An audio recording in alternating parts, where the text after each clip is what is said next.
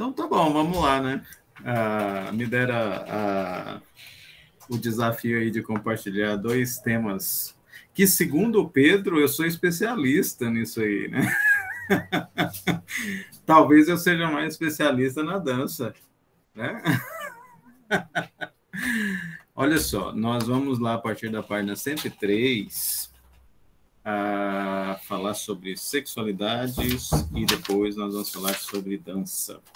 E aí eu fiz um, um esqueminha aqui só para a gente entender onde nós estamos até agora, né? Nós estamos, é, na dança é o Hélio, né? Ele tá essa foto dele aí no, no perfil é de um dançarino nato, né? Sem dúvida nenhuma.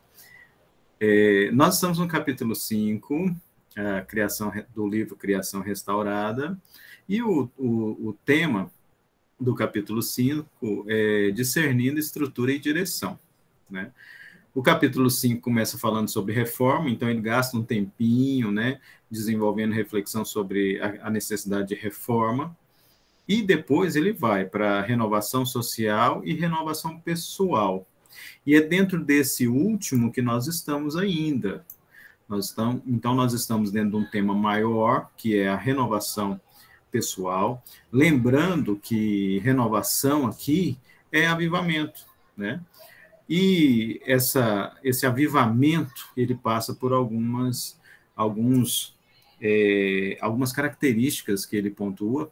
É lógico que existem muitas outras características, mas o autor ele tem autonomia para decidir sobre o que ele vai trabalhar, sobre o que ele vai refletir.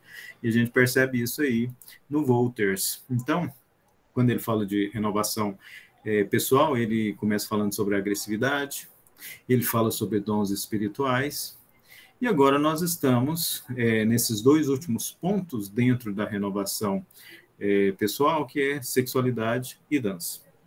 E aí eu vou é, pontuar só algumas anotações que eu fiz para a gente ir direto para o texto fazendo as leituras, e aí eu abro para vocês falarem também, né? Afinal de contas, aqui os especialistas são vocês. sobre a questão da sexualidade, ele fala já, ele já pontua sobre a questão das falácias, né? Ah, e aí ele diz assim que ah, essa falácia ela se desenvolve quando te apresenta apenas duas, duas opções. Então, ele até nomeia, nomeia isso como falácia informal. Quando, diante de alguma situação, apenas duas opções são apresentadas. E aí, essas duas opções que ele fala é, é assim: sobre a sexualidade, mais especificamente sobre o sexo, ele é essencialmente, essencialmente mal e deve ser evitado, sendo que dentro dessa polarização, alguns podem falar que é um mal necessário. Então, de um lado, nós temos isso. Sexo é essencialmente mal, deve ser evitado. Alguns insurgentes podem falar, não, é um mal necessário. Na outro, no, no outro polo, né, é que a ênfase né, é, de que o sexo, né, nesse outro polo, a ênfase é de que o sexo é o caminho para o verdadeiro significado de vida e realização de vida. E aí, a, a questão é que o argumento de que as relações sexuais, seja dentro ou fora do casamento, seja hétero ou homossexual, no caso homoafetivo, se isso for genuíno, ainda que em algumas situações é, podem ser benéficos, isso é importante, isso é o que vale. Por quê? Porque se a gente não quebrar, né, isso é essa, essa polarização que ele apresenta. Se a gente não quebrar a, a, a mentalidade, essa mentalidade tradicional, antiga, né, de que ah, isso é muito restrito, isso deve, ter, deve ser realizado em determinado ambiente, isso pode o quê? Privar o ser humano dele ser ser humano de verdade, né? Essa, esse ponto da polarização. Por quê? Porque a sexualidade é um instinto, e se ela for, se ela for frustrada de alguma forma, ela pode gerar até mesmo neurose. Né? Então, essa é, é, o argumento daqueles que dizem que o, que o sexo é o caminho genuíno para a realização do indivíduo. Né? E aí, é lógico, dentro disso aí que ele está falando, na perspectiva reformada, né, na, na, construção de uma cosmovisão cristã reformada, o desafio desses cristãos é o quê? Dar uma resposta para esse falso dilema. Né? Por quê? Porque esses dois pontos não são os únicos que devem ser pensados a, a respeito da sexualidade. E aí, o que, é que acontece? Nós precisamos, como cristãos que estão em busca de de uma mentalidade reformada, né? A gente precisa pegar e aproveitar as lentes da estrutura e da direção para a gente fazer uma avaliação correta disso e verificar, né? E é lógico que a gente nessa nesse esforço nós vamos encontrar outras possibilidades para isso. Então, a, de forma bem resumida, é isso que ele fala nessa parte da sexualidade. Né? E aí, ah, o que, que eu marquei aqui? Logo na página 103, vocês podem acompanhar, comigo. Ele começa falando sobre sexualidade no finalzinho da página, né? Outra questão, esta muito sensível, sobre a qual opiniões têm se polarizado em nossa sociedade, que aí é lógico ele está falando a sexualidade humana. E aí ele fala: neste ponto também encontramos posições extremadas, e essas posições afetam o pensamento da comunidade cristã. E aí é necessário para nós, como cristãos, abrir um caminho através desses falsos dilemas aí, dessas polarizações, desse falso dilema, dessa falácia que dá apenas duas possibilidades e aí ele continua falando no segundo parágrafo. Por um lado, temos a visão, muitas vezes mal, inter... mal representada por uma posição cristã tradicional, de que o sexo é essencialmente mal e deveria ser evitado tanto quanto possível. Alguns creem que, embora ele seja necessário para a perpetuação da raça humana, é meramente um mal necessário e que ninguém deveria ter prazer no sexo, e certamente o ensino bíblico da santificação não se aplica a ele. E aí essa atitude negativa com relação ao sexo se expressa em puritanismo, em tabus, em repressão, e aí é, muitas vezes designada, um tanto injustamente, como puritana. E aí, numa perspectiva mais histórica, vitoriana, né? E aí ele fala, olha, é, isso certamente não é uma atitude bíblica. E quando ele fala vitoriano, é porque nesse período aí, a partir de uh, até 1901, né, uh, havia muita ênfase, né, na questão de um posicionamento mais conservador e, claro, influenciado pelo cristianismo da época. Né? Por isso que ele fala que, historicamente, o termo vitoriano seria mais correto. Algum, alguma uh, sugestão, alguma fala a partir disso que a gente começou? Que vocês gostariam de pontuar, que vocês marcaram bem no início desse texto? Eu lembrei agora, Fernando, é, ajudar a gente a desenvolver aqui também um pouco da ideia, porque ele está fazendo uma referência direta ao comportamento cristão, né? é, no lance ali, ele tá falando do puritanismo, eu acho que até com uma conotação negativa, né? É, é legal preservar também né, o termo por conta do tempo né, do, do qual o puritanismo ele, ele se impõe, né? Eu acho que trazer o puritanismo para os dias de hoje como ele era, eu acho que é um erro. Agora, olhar o puritanismo como resposta do movimento da época deles, né? Aí, beleza? Então é só para fazer essa diferenciação, né? Porque eu já vi muita gente, ah, para de ser puritano. Eu acho que a gente força a barra, né? É, quando a gente faz isso com o termo, porque ser puritano de fato é uma outra pegada, né? Acho que a gente é mais incomodado do que muitas vezes puritano. É, mas o que eu queria pensar e eu queria ajuda do pessoal aí é que assim esse, essa, essa perspectiva é, religiosa ela tá lá no tempo de Agostinho também, né? Com os epicureus, né? É, eu acho que até o livro, eu não sei se o livro vai falar no começo, acho que o Samuca trouxe alguma coisa da, da vez que foi dito sobre isso, ou o Samuca lembrou, é, a, a ideia do, do, de Agostinho, né, rejeitar o lance da carne, das, das relações, depois que ele, ele casa, né, ele tem lá um envolvimento com aquela seita, que não é epicurista, mas tem um outro nome que eu esqueci agora, é, mas segue essa linha, né, de, de negação do, do natural, da carne, né? E vive só algo sobrenatural. E é interessante demais porque a gente vê isso na igreja hoje, né? A, a própria falta de valorização da estética e uma exaltação do, do, do espiritual, né?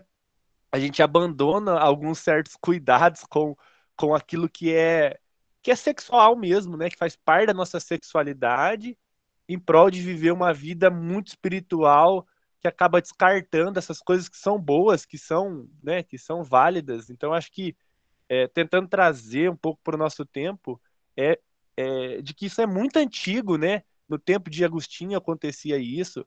O que a gente tem mais próximo já no, no, numa outra, na contrapartida aí, é os hedonistas, né? É, existe um hedonismo é, é, é também exacerbado, de que, mas sempre existiu também, né? Mas acho que também existe essa valorização da imagem, né? Olhando um pouco para o nosso contexto religioso, é, o homem com o melhor terno, sapato couro de cobra, né? É, é, e a mulher também da mesma forma, né? Com o vestido que, né? É, eu não sei nem o termo para isso, delinear o corpo, uma coisa do tipo, assim, sabe? Então, eu, eu acho que que isso que ele traz sobre a sexualidade é muito importante, porque é uma discussão que às vezes a gente fica só preocupado com os extremos, a, a gente preocupado com os extremos age de forma extremista.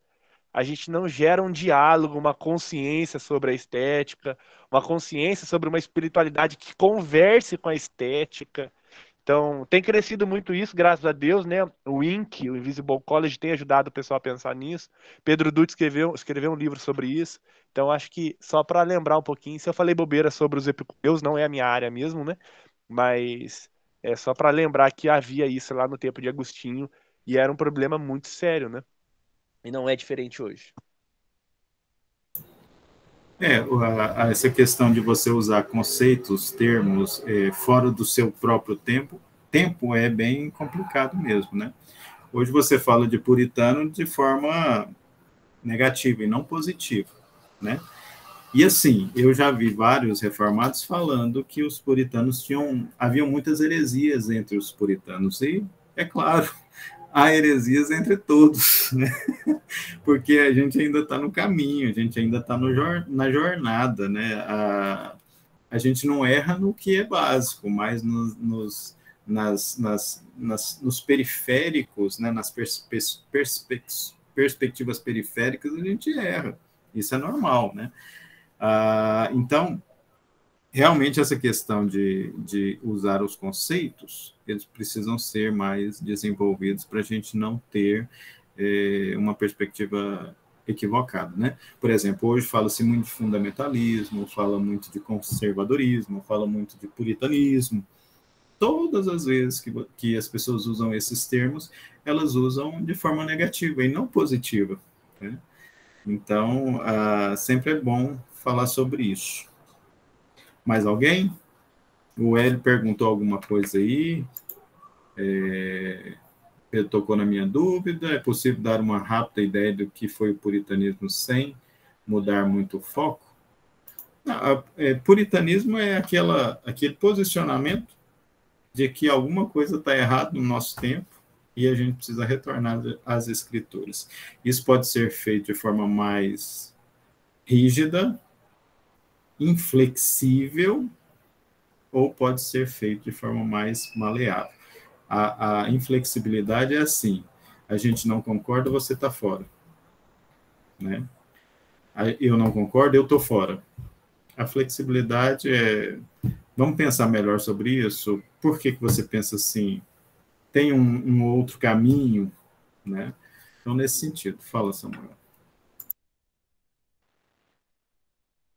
Eu acredito que a, que a pergunta do, do Hélio tem mais a ver com o puritanismo enquanto o, o que é o puritanismo em si, né? Então, eu acho que eu não sei quando que começou o puritanismo, você tem, essa base, quando começou o, o grupo dos puritanos em si?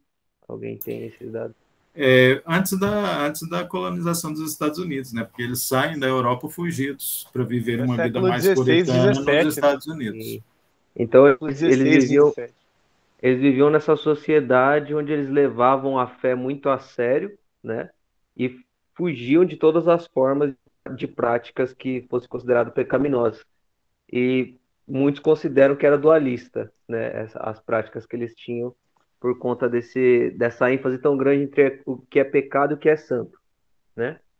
Mas, com o passar do tempo, isso foi se tornando um, como o Fernando bem disse aqui, o Pedro também, um, foi para o sentido negativo, no sentido então de todo aquele que, que busca fazer as coisas de uma forma mais correta, que busca fugir do pecado, busca uh, se abster do mundo de alguma forma, é chamado de puritano nesse sentido.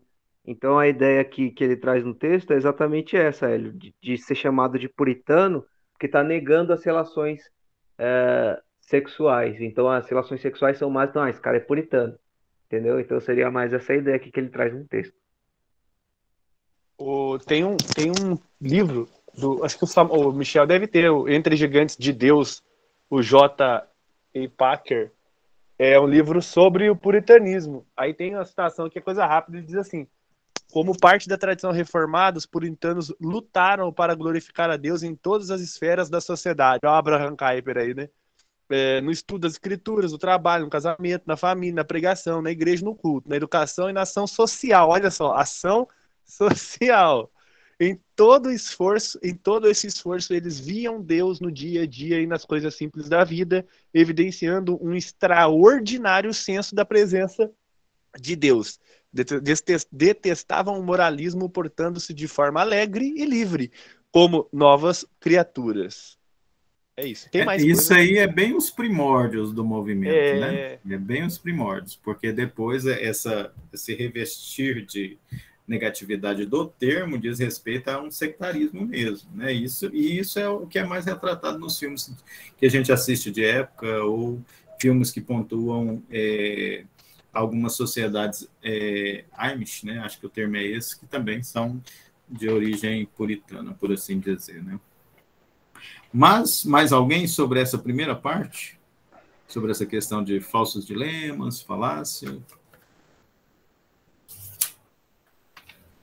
Essa, essa questão dos falsos dilemas que você citou, é, me chamou bastante atenção, por conta que a gente vê que em todas as áreas da vida, né, ele, como você bem citou aqui, ele, ele escolheu alguns aspectos até meio bem diferentes uns dos outros para ele comunicar aqui, né, acerca dessa visão pessoal, essa renovação pessoal.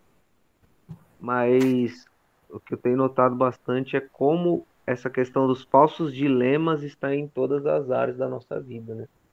como em tudo a gente faz as perguntas erradas e por isso que a gente não consegue as respostas certas, né? Então, é, se, se os puritanos erraram de alguma forma, talvez estivessem fazendo as perguntas erradas também, né? E se a gente erra, às vezes, em certas condutas, é porque talvez a gente esteja fazendo as perguntas erradas também. Então, esse é um, um ponto muito interessante. Eu falei hoje à tarde com minha esposa sobre essa questão, né? Que a gente estava subindo e conversando sobre algumas coisas e ah, ela estudou história também, que é a primeira graduação dela, e aí ela, ela sempre comenta comigo que quando ela estava na faculdade ela ficou chocada porque ela teve acesso a documentos, né, que às vezes contradiziam o que a gente aprende, né, na igreja, por assim dizer, né. Ah, e uma das coisas que ela falou, por exemplo, é o marco fundador, né, o mito fundante de algum tipo de movimento ou de alguma perspectiva, e aí no caso religiosa ou visão de mundo também, né? E aí é, você tem acesso a esses documentos que são anteriores ao cristianismo. E aí a pergunta que normalmente as pessoas quando fazem é o que eu devo acreditar, né? Aí eu falei para ela assim, pois é, a questão é exatamente essa, a gente não faz perguntas. Quando a gente faz perguntas, a gente faz perguntas equivocadas, né? A gente precisa fazer as perguntas, a gente precisa fazer as perguntas certas, porque a gente vai ter resposta para isso, né? Ah, e aí, o que que acontece? É, isso diz respeito à lógica. Isso diz respeito, por exemplo, a coisas que a gente não gostava quando criança, que é ler um texto, quando a professora de português falava, lê o texto e interpreta. A gente não gostava disso.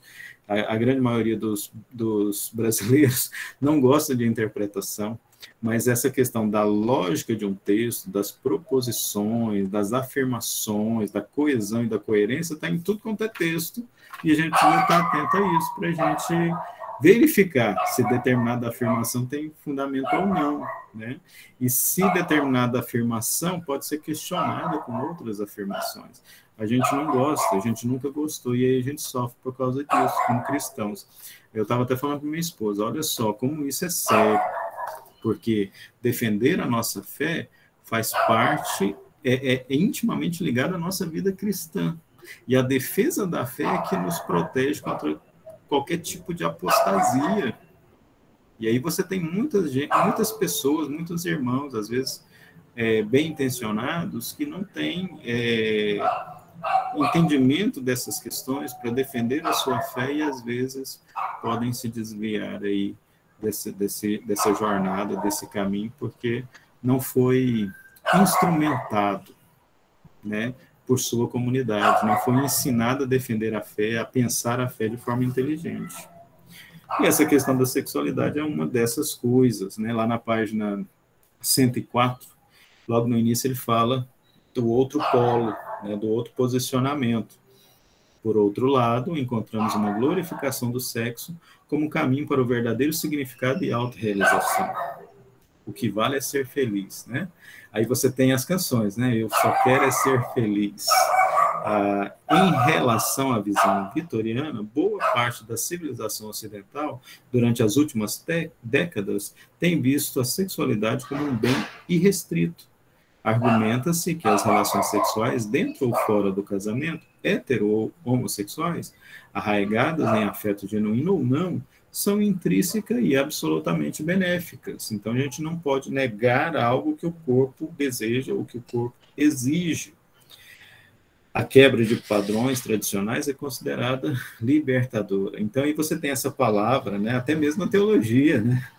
Ah, por exemplo, as universidades católicas hoje, que não tem mais um curso de mestrado ou doutorado em teologia, mas tem em ciência da religião, são os ambientes acadêmicos que mais reinam a teologia feminina, a teologia negra, a teologia da libertação, que são também polarizações. Né? Quando você enfatiza uma característica da vida cristã ou da sociedade humana, o que, que você está fazendo? Você está é, fazendo uma escolha.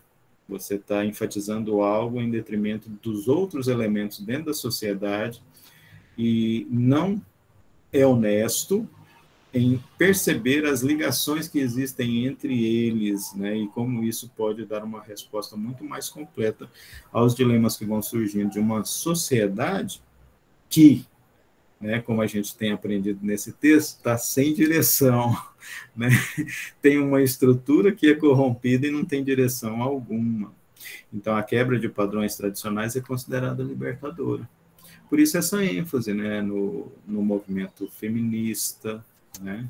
Eu acho interessante, eu estava até ouvindo um, livro hoje, na hora do almoço, uh, enquanto eu estou lavando vasilha, eu estou ouvindo algumas coisas. Eu estava ouvindo lá no, no Pilgrim é, sobre a questão da feminilidade. Né? Uh, como ela é defendida pelas escrituras, e como o feminismo rejeita as proposições e distorce as proposições. Então, nós vamos ver quebras de padrões tradicionais que essa quebra é uma libertação para esse, para essas pessoas, para esses grupos que rejeitam totalmente as afirmações bíblicas sobre quem é o homem, o que é a mulher, o que é a humanidade, quem é Deus, qual é o propósito de Deus. E isso se aplica, né, ah, nos elementos da vida humana que mais é, que mais estão presentes no dia a dia, né? porque nós somos seres humanos e temos essa, essa sexualidade né, é, em nós, é parte de nós. E a todo momento você percebe nas músicas, ah, nas novelas, nos filmes, como isso tem sido atacado, a, se, a sexualidade segundo os padrões das escrituras sagradas. Estava comentando com minha esposa, né? Qualquer filme que você assiste tem um, um homossexual, tem uh, um transexual, e é lógico, a mensagem é que eles são pessoas comuns e devem ser aceitas. Uh, só que essa aceitação não diz respeito a, ao que nós, como cristãos, deveríamos fazer. Né? Olhar a pessoa, olhar o ser humano primeiro. Essa aceitação é, é como se a gente tivesse que engolir goela abaixo mesmo a perspectiva de mundo que eles têm, e a perspectiva deles é a certa. Né? Isso já é uma contradição lógica, né? porque se eles, por um lado, questionam o nosso absolutismo em relação às nossas afirmações e proposições, eles estão afirmando isso. Né? Quando a gente fala que a pós-modernidade é um ambiente intelectual onde não existe verdade absoluta, ao afirmarem que eles estão corretos, eles estão sendo contraditórios em relação ao que eles mesmos defendem. Né? Alguém quer fazer alguma consideração nessa parte?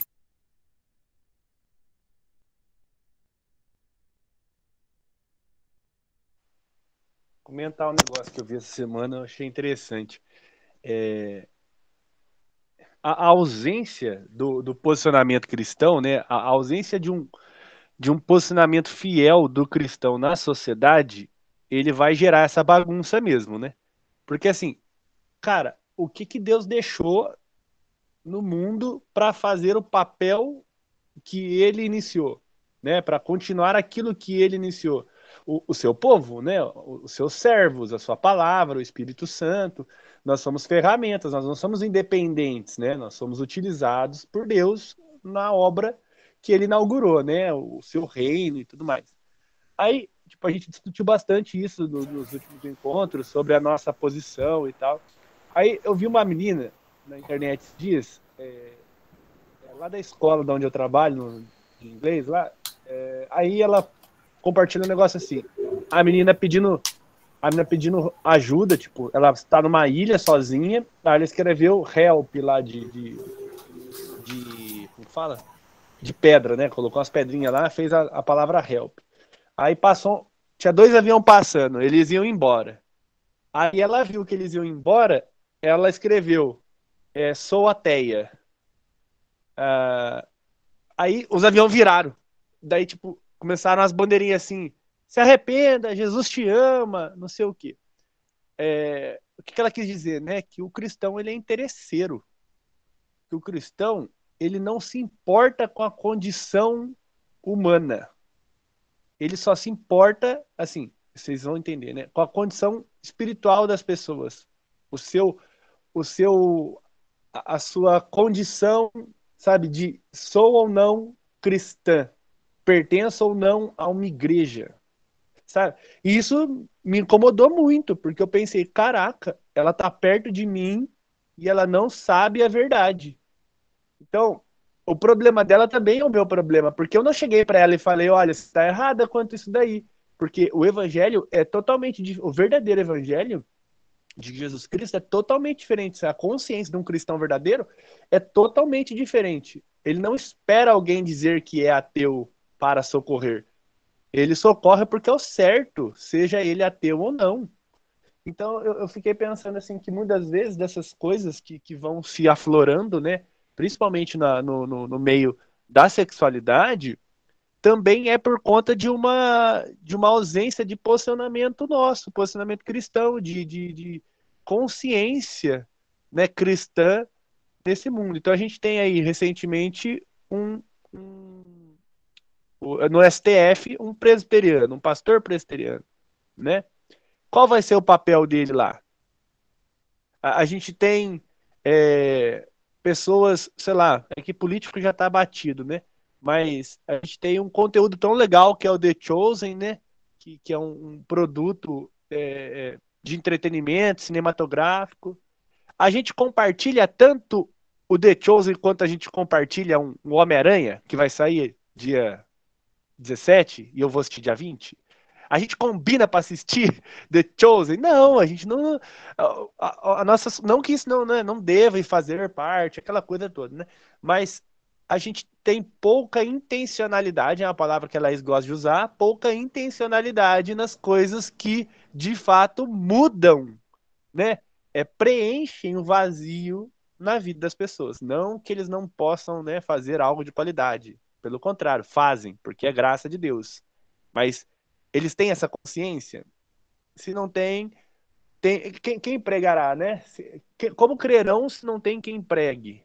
É, isso é importante. A gente estava discutindo até uma coisa mais parecida com isso, né, Fernando? No, no grupo lá do Diálogos Teológicos. Como que a cultura, como que a sociedade, ela vai entender que ela tem sabe? Que ela é pecadora.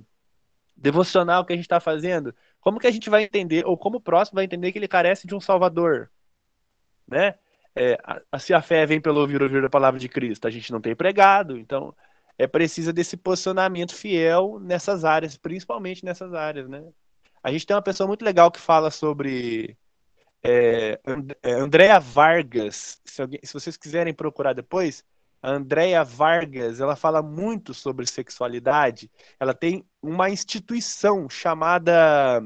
Agora me, me, me falhou a memória o nome da instituição dela, mas acho que se não me engano é de Santa Catarina, é, que faz um trabalho com prostitutas, com homossexuais. É muito da hora, muito legal mesmo. Então fica aí essa observação sobre o que o Fernando estava trazendo para a gente aí.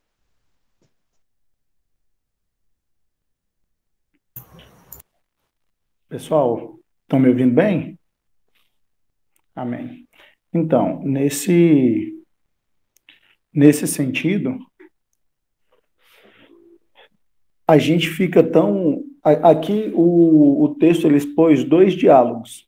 E o Fernando falou uma coisa que é sobre a obrigação de aceitação da opinião do diferente para a gente ser legal, né? Pô, o nosso nosso evangelho é legal. Poxa, dá uma chance aí para o nosso evangelho, a gente não julga, porque julgar é errado.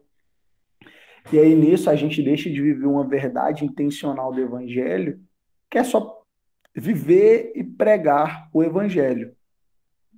Não precisa de, de tanto enfeite quanto de tanta sabedoria da palavra. O Fernando falou algo que é o seguinte: a gente na nossa cultura brasileira não gosta de ler e quando lê não gosta de interpretar. E aí, tudo que a gente vai falando, ela vai acabar, então, assim, a gente quer as promessas de Cristo, mas a gente não quer o passo a passo que Deus nos dá para viver as promessas. Se você for lá em Deuteronômio, ele fala várias vezes: Eis que hoje deixo dois caminhos diante de ti, um de bênção e um de maldição. E nós para não entrarmos nesse caminho de, de ser condenadores, de ser julgadores, a gente quer andar no meio termo. A gente quer a bênção, mas sem necessariamente seguir esse caminho. E aí a gente entra de forma que a gente não discute. Hoje a Bíblia condena a prostituição. Aí a gente, hoje, muitas vezes, pode estar olhando e pensando que prostituição é a mulher que vende o corpo, o homem que vende o corpo. E não compreende que é o sexo fora do casamento mais que o sexo dentro do casamento é bênção. Porque a gente não discute sobre isso. Então, de tudo que foi falado aí, é, eu lembrei muito de um, de um pastor que eu assisti recentemente, da Igreja Batista de Cara, Cara, Caraguatá, em São Paulo, chama Jeter Guedes. Ele é irmão do Gabriel Guedes. E ele diz que há dois anos atrás ele pregou sobre a sexualidade e falou até sobre sexo de animais, e o pessoal falou assim, você está ficando louco, você está viajando e tal. E aí, recentemente, ele disse que uma aluna de uma faculdade mandou para ele uma apostila com 15 novas formas de fazer sexo no Brasil. E uma delas era sexo com defuntos. Aí ele falou, ah, hoje isso é irreal na nossa realidade. Uhum daqui 10 anos, 10 anos martelando na cabeça das pessoas que isso é real, você cria uma cultura de aceitação, e aí vai que passa numa novela aí um casal que super se ama, é o casal principal da novela, todo mundo se apega com o casal. Próximo do final da novela, aí morre a mocinha, todo mundo vai ficar triste, chateado. E para isso, qual vai ser a forma então que eles vão encontrar? Não, então eles vão trazer essa mulher em amor para continuar sendo o par romântico do, do personagem principal. E aí ele já cria até o roteiro e você vê e fala, cara, esse roteiro aqui ele é fácil de comprar. Porque hoje em dia o roteiro da traição, que eles colocam sempre um homem ou uma mulher muito mal no casamento, onde a pessoa é muito ruim, que ela merece ser traída pela sua maldade. A traição é justificada nesse caso. Hã? Então, se nós não conversarmos, dialogarmos sobre isso, nós não entendermos que há realmente uma necessidade de entrar em assuntos que às vezes parecem espinhosos, se nós não tomarmos esses terrenos, alguém vai tomar, né? Alguém vai tomar posse deles. E se a gente quiser ter um evangelho legalzão, que não condena, que não julga, que não fala de pecado, aí a gente já a gente precisa até começar a ser convertido. A gente não precisa nem pregar, a gente precisa ouvir pregação primeiro e ser batizado de novo e converter. Porque se a gente tem medo de falar de pecado, talvez seja a gente que tem medo de ser despertado no coração a semente do pecado em nós. E é isso.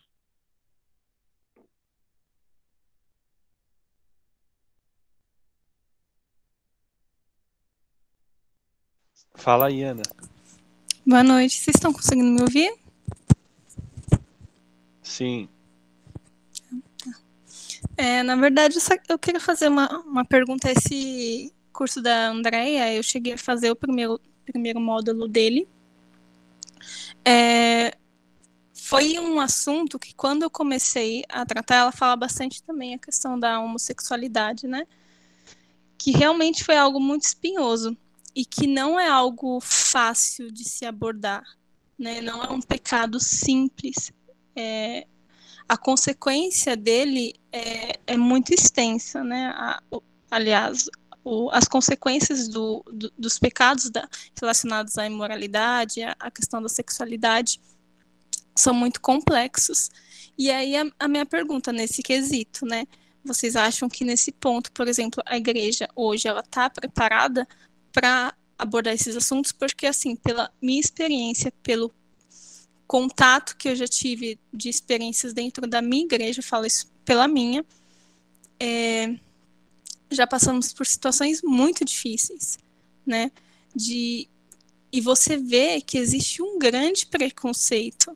Eu não estou falando do ponto de aceitação de abraçar essas pessoas e falar que elas podem permanecer com o pecado delas mas na, no quesito de aborda, abordagem, por exemplo, de você ter partes de, de lideranças falando assim, ah, é, usar termos chulos, né, para tratar as, a, as pessoas, ou brincadeiras, assim, posicionamentos que realmente, como o Pedro estava falando, não, não edificam, não ajudam. E, na verdade, o que parece é que essas pessoas, elas já estão meio que tipo, é, castigados, assim, vamos dizer. Não, não é castigados a palavra, mas já rejeita a, o posicionamento da igreja, não para mais para ouvir a igreja, porque é, já imagina qual que exista um padrão é, dentro da igreja e realmente não as pessoas é isso, exato. Calejadas. E assim, a igreja não tem mais, acaba não tendo tanto é, não sendo tanto ouvido por essas pessoas em, em relação a essas dificuldades, né? Porque é um dos assuntos onde, quando eu vou me posicionar, eu tomo muito, muito, muito cuidado, porque a chance, por falta de sabedoria e falta de conhecimento nesse aspecto de você afastar é muito maior do que você aproximar, é realmente contar com o Senhor, com a graça e conhecimento. Né? Não é simplesmente só se posicionar por posicionar.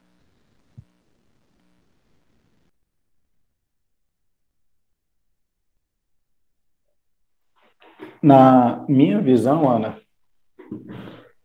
eu passei por uma situação no, no nosso estudo bíblico, no nosso oitavo encontro, onde uma amiga levou um, um rapaz que era homossexual, e aí a gente, numa, nenhuma nenhum encontro antes, A gente tinha deixado um desafio de você ver algo, aquilo que tinha que melhorar, e que você estivesse trabalhando nisso. Aí, onde eu fazia filosofia, onde eu estudava filosofia, foi uma, foi uma travesti, usou o banheiro feminino, e aí aquilo lá me chocou e eu falei com a professora, eu falei assim, é correto? Aí ela me perguntou, você é preconceituoso? Aí eu fiquei assim, aí eu olhei e falei, cara, eu não sou preconceituoso, eu sou muito preconceituoso. Na hora, tipo assim, a pergunta dela não é contra a pessoa, mas é contra a mim, porque é a mim que eu tenho que tratar. E aí eu compartilhei isso no estudo. Já tem dois anos.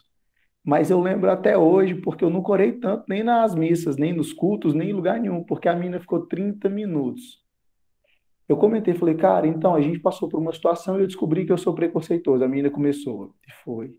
E falando, tipo assim, ela falava assim, machista, e não sei o quê, só faltava falar assim, o Bolsonaro, matador. Porque ela começou a falar e eu fiquei calado. Falei, beleza.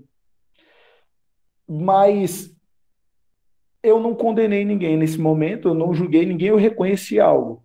E nós temos essa dificuldade, primeiro, de reconhecer em nós.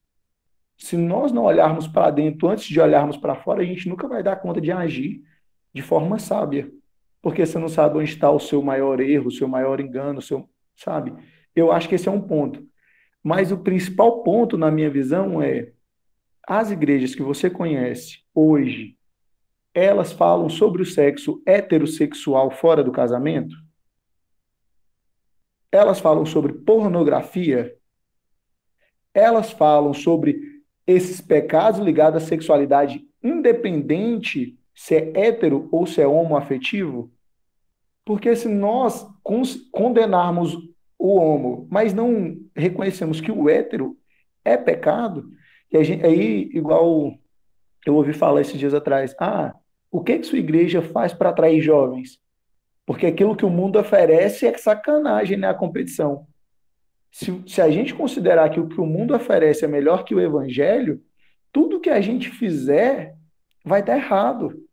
Porque a gente vai partir do preceito que o pecado é melhor do que Deus. Uma vida com Deus não é uma vida sem graça, mas é uma vida com a verdadeira graça. Então a gente precisa primeiro entender isso, tratar os pecados independente do sexo. Aí eu acho que a gente consegue entrar com sabedoria. Para que a gente tratar as pessoas não como homo ou hétero, mas como pessoas pecadoras que carecem da misericórdia e graça de Cristo, independente dessa opção, entende? É, o Samuel levantou a mão, né? Mas eu ia comentar que quando o Pedro começa a coçar a barba é porque ele quer falar. Não sei se vocês já perceberam isso. É bem isso mesmo, bem isso mesmo. É, concordo plenamente com o que o Hélio trouxe. E em relação à pergunta da Ana Paula, é, eu acho que não, a gente não não está pronto para lidar com essas questões. Mas, como o Hélio bem disse, eu acho que a gente precisa tratar primeiro nossos problemas internos, né? E nós, enquanto brasileiros, na cultura brasileira, a sexualidade para nós é muito confusa. Né? quem viveu os anos 90 ali sabe como que era as, as televisões, né, nos domingos à tarde aí, era um negócio muito louco, né? Então, assim, é, eu acho que, que a gente, quanto, como eu disse, a gente, quanto brasileiro, tem muito problema com sexualidade. Sempre teve. E enquanto a gente começar a tratar disso, nós cristãos começarmos a tratar disso nos púlpitos e começar a trazer visões cristãs acerca disso nos públicos, a gente não vai conseguir lidar com isso. Como o Hélio disse, ele se viu como um preconceituoso. E quantos de nós não somos, sabe? Eu não sei se eu saberia lidar com uma pessoa homossexual se eu tivesse frente a frente com ela dentro da igreja. Eu não sei se eu saberia. Porque na minha cabeça, o que eu cresci ouvindo e vendo é que o homossexual é aquele que é motivo de chacota, né? Então você não quer parecer nada que seja parecido com fazer nada que seja parecido com o homossexual, né? Qualquer coisa que, que te torne é, menos masculino, né? No sentido que as pessoas veem, é considerado ruim, é considerado chacota, enfim. Então, acho que a gente tem muito problema com essas questões de sexualidade. É, particularmente aqui no Brasil que eu vejo, né? Que eu convivo. Mas eu acho que a gente precisa tratar mais disso nos nossos públicos, sim, e precisamos entender melhor a nossa sexualidade à luz da Bíblia. Porque se nós não entendermos isso, nós não vamos conseguir lidar nem com os problemas de dentro, muito menos com os de fora, e não vamos conseguir levantar esse diálogo tão cedo. Antes do Samuel, do Michel falar, só pontuar uma questão. A gente precisa entender assim, nós somos uma nós somos um, uma nação diferente das nações terrenas. Nós somos uma sociedade diferente das sociedades terrenas caídas, né? Ah, então nós somos esse povo que não é daqui, que vive aqui em um mundo secular. A questão é como nós vamos viver aqui entre esses homens que estão sendo formados nesse pensamento secular, que é um pensamento que rejeita a qualquer intenção religiosa de limitar os seus pensamentos, ações e desejos. Por quê? Uma coisa é avaliar a nossa família, os desvios da nossa família, porque ainda que não sejamos daqui, nós ainda somos seres corrompidos. Então, nós temos a liberdade de questionar a ação dos nossos irmãos para a glória de Deus. E nesta liberdade de questionar a ação, nós iremos perceber quem de fato é da família de Deus. Então, uma coisa é ler o nosso mundo interno, outra coisa é ler o nosso mundo externo, e outra coisa é viver nesse mundo externo nessa vivência em um mundo secular, nós precisamos ser é, consistentes com o que nós cremos, mas precisamos amar aqueles que não creem. Então, precisamos lutar contra o preconceito, mas também precisamos defender as nossas, as nossas certezas, a nossa fé. Então, é neste, nessa fronteira que se dá o confronto. E as pessoas precisam perceber que esta, esse questionamento ou este confronto que às vezes podem surgir não é questão de preconceito, mas é a partir do que nós cremos. E então, ela, a gente precisa ter poder, né, do Espírito Santo de mostrar para elas que ainda que nós pensemos de forma diferente, nós, nós podemos nos relacionar com essas pessoas, podemos desenvolver amizades profundas com essas pessoas. Porque né, é exatamente esse vínculo de amizade que vai abrir portas para ouvir e para perceber como nós vivemos. Né? Então, a, a gente precisa ter isso bem claro na nossa, na nossa mente. E as pessoas precisam entender que a gente pensa dessa forma.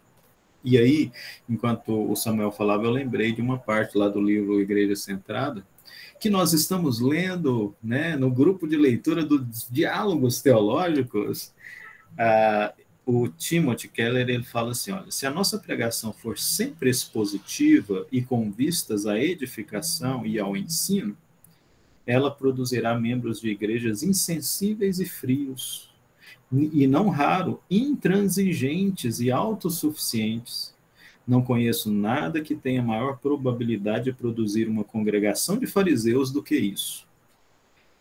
Ele também adverte quanto a pregar sobre questões morais e éticas sem usar o evangelho como base. Então, ah, pensando no contexto do que ele está falando aqui, assim, pregação é, expositiva tem o seu lugar, é de suma importância, mas toda pregação expositiva precisa ser proclamação do evangelho. Então você edifica quem é cristão e chama ao arrependimento quem não é, né?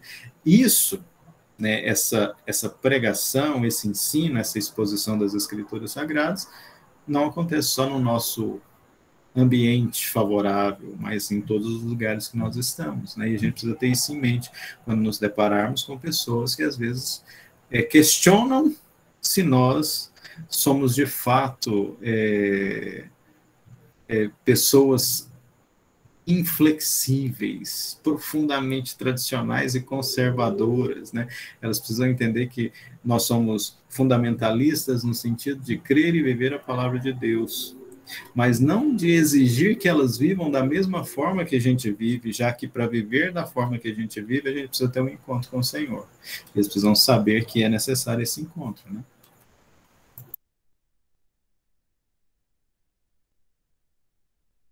Fala, Michel. Minha vez? Posso falar? Isso. É, eu só queria falar algumas coisas com relação a essa, essa questão de sexualidade no que no tocante à questão da homossexualidade, né? É, eu trabalho com um cara que é homossexual lá na empresa lá. É, é uma questão bem difícil de lidar, uma vez que a empresa todas as pessoas têm uma aceitação profunda em relação ao comportamento dessa pessoa, entendeu? E poucos ali relutam em relação ao comportamento da pessoa.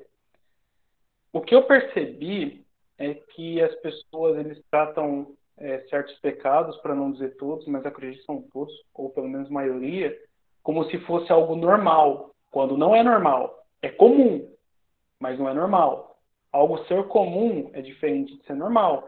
Tem coisas que são normais e são comuns, mas dizer que o pecado é normal, acredito que se incumbe num grande erro. E o problema disso é que a, a maioria quer que você aceite isso. E quando você não aceita, você é taxado como um cara preconceituoso, né? Acredito que há uma confusão em relação aos termos, né? Você ter uma regra de fé, você sabe o que é verdade, é, a partir mesmo da própria consciência, a pessoa sabe que homem é homem, mulher é mulher, ponto final, assim como preto é preto e branco é branco. Mas quer que aceite isso. Se o cara ele fosse, pelo menos, e não enchesse o saco de ninguém, acredito que aí a convivência é tranquila, entendeu? Não vou fazer nada cara, não vou bater no cara assim, eu vejo homem, entendeu? Eu não vou chegar, ninguém vai chegar fazendo isso. Mas o problema é impor a força né, coagir a pessoa de querer que você aceite o que a outra pessoa quer, quando ela não vai aceitar aquilo que você pensa também. Entendeu? Eu acredito que o ambiente se torna ríspido quando existe esse choque é, de crenças, né? E, e quando um tenta impor à força aquilo que um ou outro pensa, né? E acredito que nossa fé não é por imposição, nós não fazemos isso mas nós devemos expor a verdade. Nós somos, pelas escrituras, recebemos algo errado, a gente tem que expor essas, as trevas à luz, e ponto final. Porque nós mesmos, né, quando nós estávamos mortos em nossos delitos, em nossos pecados, o Senhor nos chamou, o Senhor confrontou os nossos pecados por meio de algum irmão, um pastor, sei lá, né, quem que seja, e nós nos arrependemos dos nossos pecados e fomos trazendo para Ele. Né? Pecado é pecado, homossexualismo é pecado, deve ser tratado como pecado é. Cristo morreu na cruz pelos nossos pecados, esse pecado tem que ser crucificado. Jesus morreu por homossexuais também, entendeu? Para acabar com isso também. Não só para acabar com pornografia, com masturbação, bebedeira, é, palavrões e tudo quanto é raio de pecado que existe, né? Acredito que deve ser tratado no mesmo nível, mas a questão é como fazer isso, né? Uma vez que nessa nossa sociedade as pessoas aceitam isso como se fosse algo normal, pelo menos maioria quando não é. Gente, me desculpa, eu sou leigo no assunto, mas é minha opinião com base naquilo que eu tenho vivido hoje, numa situação de trabalho, tá? Eu queria falar mesmo. É... Então, eu falei da Andrea Vargas, e assim, Cara, vocês ouvirem a André, vocês vão ficar. Tipo, cara, quanta coisa essa mulher tá falando. Nossa, e é um problema atrás do outro, é muito profundo. Cara, é um negócio terrível. Aí eu acho que assim, ela faz um serviço para a igreja, mas ela faz um serviço para a gente que a gente não faz, que é vasculhar o lixo, sabe? Tipo, vasculhar o pecado porque ela, ela fala muito do, do, lance do diagnóstico, né? Ela é muito, ela é meio, meio doutora, assim, né? eu não sei qual é a formação dela, mas ela gosta muito dessa ideia do diagnóstico, porque assim, cara, chega um, uma, uma prostituta na mão dela, ela não vai tratar apenas da prática é, sexual, mas ela vai tratar da família, ela vai tratar dos sentimentos, ela vai tratar dos históricos de relacionamento que ela teve, seja familiar. Cara, ela vai muito no fundo. E assim, o que que Jesus fez? Jesus ele não ele não estava ali. Vou usar o exemplo do Michel, porque também acontece comigo, né? Tipo, a gente, né, Michel? Trabalhamos com homossexuais. Estou ali, o cara com aquele jeitão, ela com aquele jeitão, não sei o quê, e eu também com o meu jeitão incomodamos uns aos outros. Cara, Jesus, ele já ia direto no, no, no, na pessoa. Ele já ia criar relacionamento. E foi exatamente o que ele fez comigo e com você. Ele olhou o nosso jeitão e falou assim: o que, que esse cara tá pensando? Eu vou lá falar com ele. E eu vou criar um relacionamento e vou trazer a palavra de, de restauração para a vida dele.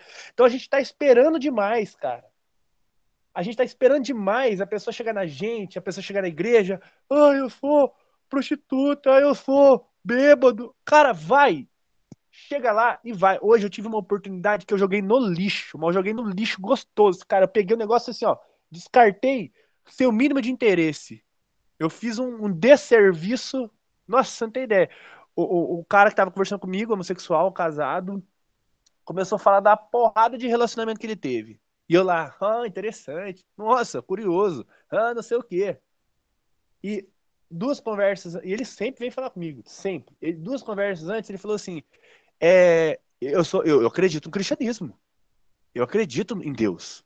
Eu sou um cristão. E ele falando isso pra mim, ele sabe quem eu sou, cara. Ele sabe quem eu sou. Aí ele saiu da sala, eu, eu, fiquei assim, cara, ele fez o papel dele, eu não fiz o meu. Eu não fiz o meu. Porque eu deixei o cara embora sem falar para ele assim: você se diz cristão, né, mano? Como é que você lida com essa questão do, do pecado do homossexualismo? Eu não perguntei, cara. Eu não confrontei, eu não dialoguei. E assim, eu tenho toda a liberdade para falar isso para ele. Porque ele me dá toda essa liberdade para falar isso para ele. O cara tá lá fazendo uma festa do seu lado. Ele só quer saber o que você tem para dizer para ele. Não é o quanto a gente sabe de, de Bíblia, de que tá errado, que ele, ele não sabe, ou ele sabe, e aquela coisa, ninguém quer caminhar com ele, com ela, ninguém quer esse trampo, cara. E assim, é por isso que é da hora ver a Andréa falar, porque a Andréa vai fazer esse trabalho que a gente não faz. Então, assim, como lidar, como começar, como fazer, vai atrás. Vai atrás, porque é a melhor coisa que você faz. Porque assim, você vai apanhar muito, Michel. Você vai levar muita porrada, os caras vão te odiar, mas é isso mesmo. E assim, se você precisar de ajuda, a gente vai, mobiliza uma caravana, vamos todo mundo pregar o evangelho na Praça de Cristina, porque lá na Praça de Cristina as ruas são de, de paralelepípedo, a cidade é fresquinha, tá numa cidade fresca. É, cara, é, é isso, mano. A gente tem que avançar. Eu posso perder meu emprego por isso, exato. A ponto de perder sua vida também, velho. A gente vai perder muita coisa. Mas assim, claro, com, com amor, com graça, com misericórdia, sabe? A gente não descarta o que as, o que as escrituras falam, né? É, a, a, e assim, é que pareceu confortável para mim o trem, né? Literalmente o trem. Mas assim, pareceu confortável para mim porque o cara me deu liberdade. Mas a partir do momento que ele me dá liberdade, eu falo um troço desse, eu tenho que aguentar as consequências, né? E, e cara, é, é, uma parada que eu acho que a gente tem que começar a pensar mais. É, eu acho que é o que a, a, Ana Paula falou, o que o Samuel complementou aqui e o que o Hélio também trouxe à luz para nós. As nossas igrejas não falam de posicionamento. Elas falam sobre o pecado. Elas não falam sobre o posicionamento diante do pecado. Elas não trabalham alternativas. Elas não trabalham mobilizações. Não... A gente só faz o discurso. Cara, eu já sou crente eu já tenho, eu já tenho um entendimento. Eu preciso construir, né? Eu preciso trabalhar. Eu acho que é isso. Assim, eu tô falando, mas eu tô falando para mim, gente. Eu acabei de expor um negócio assim que eu me coloco no, no chão como um ridículo que eu sou quando eu não atuei como eu deveria atuar. Então, assim, eu acho que essa visão que eu tenho de mim, que eu não quero ter dos irmãos, e assim, é... e eu não acho que a gente tem, a gente não tem que ter mesmo. A gente é cristão, a gente é mensageiro, a gente é rei, cara, a gente é do reino de Deus, a gente é, é nação santa, sacerdócio real. A gente, pregou, a gente trabalhou esse, o, o, o, livro de Hebreus Maluco, o livro de Hebreus é um negócio fora de sério. E assim, tá falando para os hebreus, mas eu sou também Israel de Deus e tudo que ele falou lá eu tenho que aplicar na minha vida, entendendo que, poxa, sabe, Cristo morreu por mim, cara. Eu tinha os mesmos pecados que você. Eu, eu, eu sou tão pecador quanto você. Eu não tô falando nem de homossexualismo, sabe? E por aí vai. Mas é isso, eu acho que eu desabafei. Vou chorar aqui um pouquinho. Antes do L da Ana Paula, só pontuar que é exatamente isso que a gente tem que fazer. A gente tem que fazer perguntas, né? Essa, esses encontros intencionais que a gente aprendeu lá no Perspectivas, né, Pedro? De aproveitar as oportunidades, conversou cinco minutos com a pessoa e não falou sobre o reino de Deus, não falou sobre Deus, perdemos tempo, né? Ah, eu estava falando para minha esposa, né? Às vezes as pessoas nos confrontam com as suas posições, seus, suas, seus pensamentos, e a gente fica calado, sendo que a gente pode fazer perguntas, né? Exatamente isso que você colocou, Pedro. Mas como você relaciona essa sua fé cristã com a sua seu posicionamento sexual? E isso pode ser aplicado para qualquer coisa. E aí, se a gente perceber que a gente é, deve fazer essas perguntas em amor, as pessoas não vão se sentir confrontadas. A gente não vai acusar, a gente vai fazer perguntas. Como você percebe isso?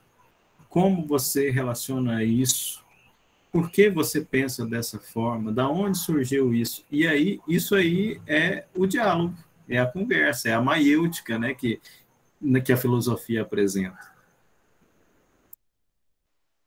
Aí, para piorar, coisa rápida, ele colocou a mãozinha aqui do lado, assim, ó, e ficava falando comigo. Eu criei uma birra por causa disso, mas eu não criei, eu não criei birra por conta de mim. Depois que eu fui sacar o idiota que eu fui, porque eu tava preocupado com uma questão estética, comportamental, sendo que o problema real eu não tava, eu não tava percebendo. A gente é muito, a gente é muito lixão. Nossa, cara.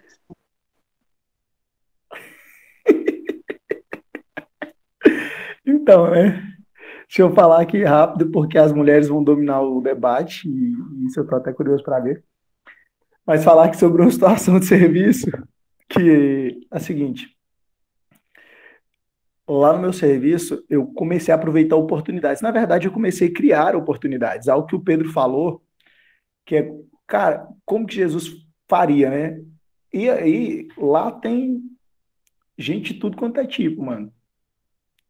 E eu tento chegar todo dia e cumprimentar os caras e pegar na mão deles e conversar com eles e fazer perguntas. E outra, e orar pelos caras.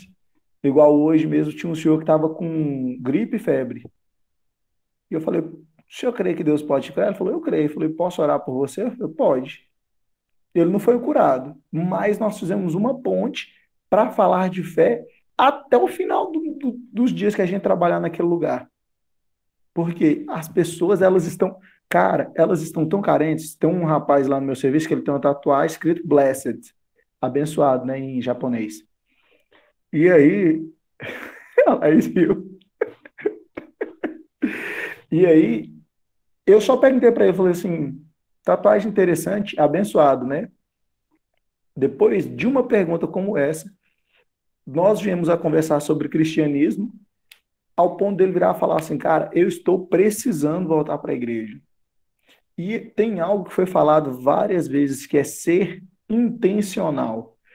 Paulo não morreu ocasionalmente. Jesus não morreu ocasionalmente. Nenhum apóstolo morreu por uma coincidência.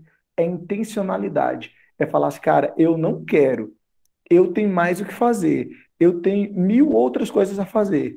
Mas intencionalmente eu vou me esforçar nesse ponto.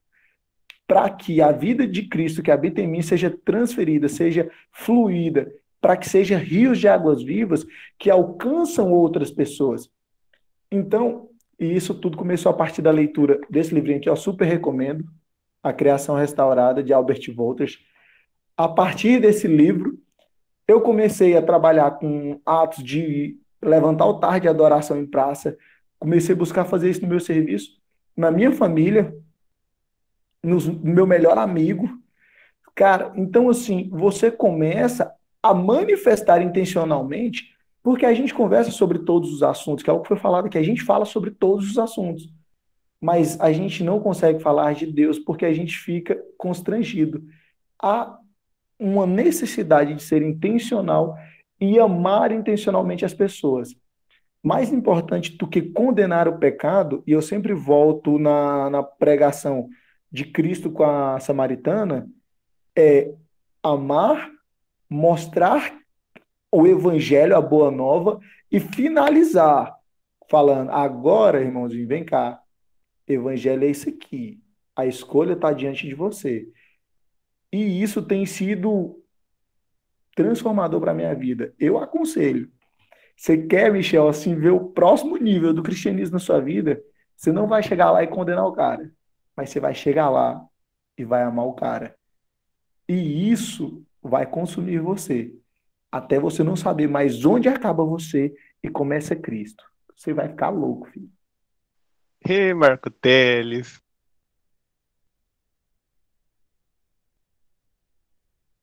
A Ana tinha levantado a mão, né? Pode falar. Isso, deixa eu até abaixar aqui já. O Pedro e o professor Fernando, eles até tocaram um pouco no ponto. A gente acaba focando muito no comportamento, né, das pessoas e acaba esquecendo que o problema maior está no coração.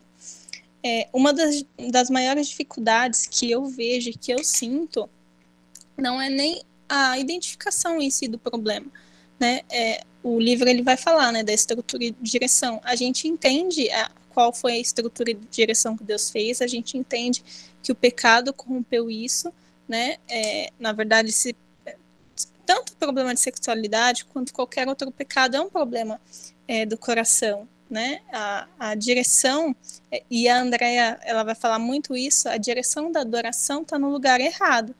Né? Então, o coração, a, a questão da redenção, ela vai vai vir justamente para é, redirecionar a adoração do coração é, no, no sentido para o Senhor, né? E essas pessoas elas estão, por exemplo, a, é, adorando o sexo, é, criando, e o que ela vai até falar, na verdade, é, são ídolos, né? São ídolos que essas pessoas possuem é, no coração e, e, são essas coisas que elas acabam adorando. Então, o, o que eu acho muito difícil é a contextualização, justamente para a gente não parecer aqueles é, fanáticos que é, maltratam as pessoas para impor a fé deles, ou então que, que demonizam é, é, a situação, né? Quantas igrejas falam que é demônio, algo assim do tipo. E então é o para mim o, o, que pega e o que eu acho mais difícil é o que a gente acaba tendo muito no dia a dia. Até o Michel deu exemplo, é a questão da contextualização sem rebaixar o evangelho sem diminuir o evangelho para que o evangelho caiba na vida daquela pessoa, para que aquela pessoa é, consiga é, é, tipo se identificar com o evangelho, né, sem, sem, sem deturpar a mensagem dele. Então, assim, o problema que eu mais identifico, que eu acho mais difícil, acaba sendo a contextualização.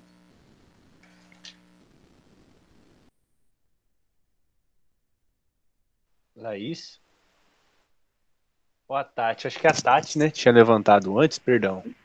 Não, foi a Laís primeiro, depois a Tati que levantou. Perdão.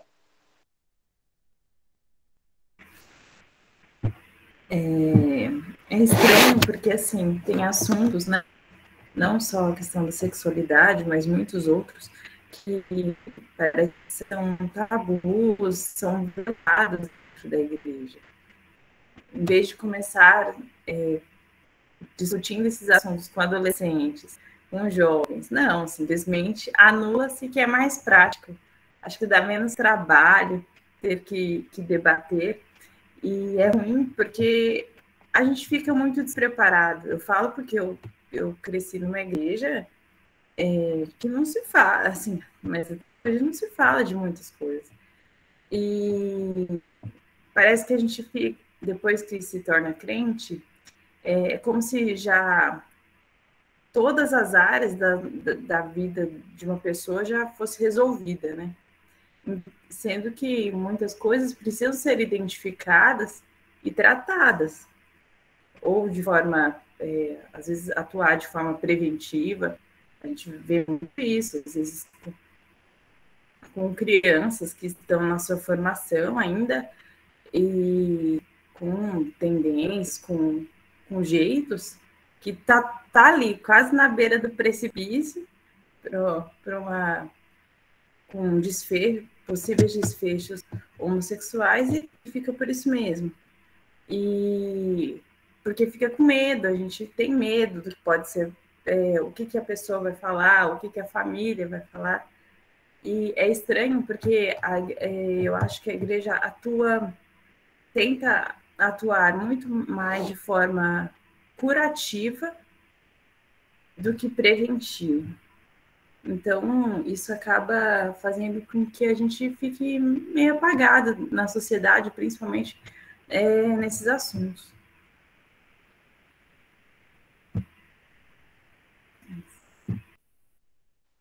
Tati?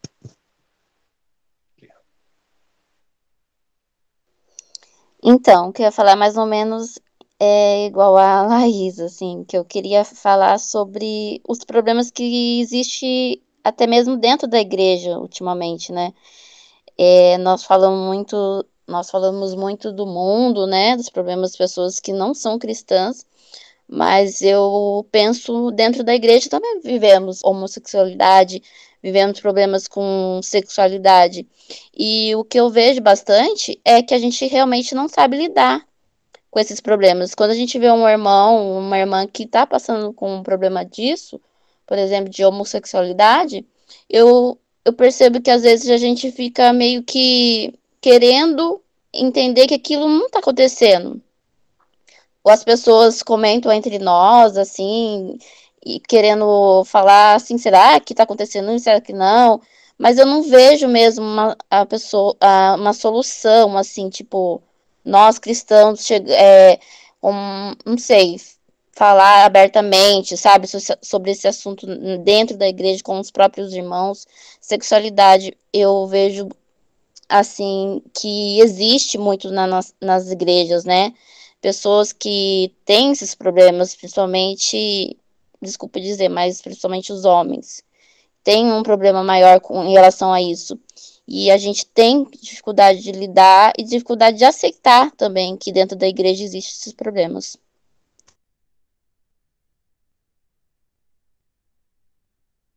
Michel levantou aí, Michel. É, eu só lembrei de algo aqui e queria fazer uma recomendação de um livro do Tim Chester, com toda a pureza, que a Tati falou a respeito desse tipo de problema no seio da igreja, e é verdade. É, nesse livro, é, com toda a pureza, o Tim Chester ele vai falar do, do problema da pornografia, da masturbação, obviamente, né? É, de pessoas que passam por esse tipo de, de problema e também serve como um livro para pessoas que, é, que ajudam pessoas que passam por esse tipo de problema, né? Com essa situação de pecado. E nesse livro ele vai abordar muito também sobre essa questão da homossexualidade, como o pecado está interligado com o outro e tal, né? E acredito que também seria legal, se os irmãos puderem ler esse livro, é, pode acrescentar muito conhecimento aos irmãos sobre esse tipo de problema e como lidar também, sabe? De gente que passa por esse tipo de coisa. E é só. Vou mandar a foto do livro lá no grupo para vocês verem, tá bom?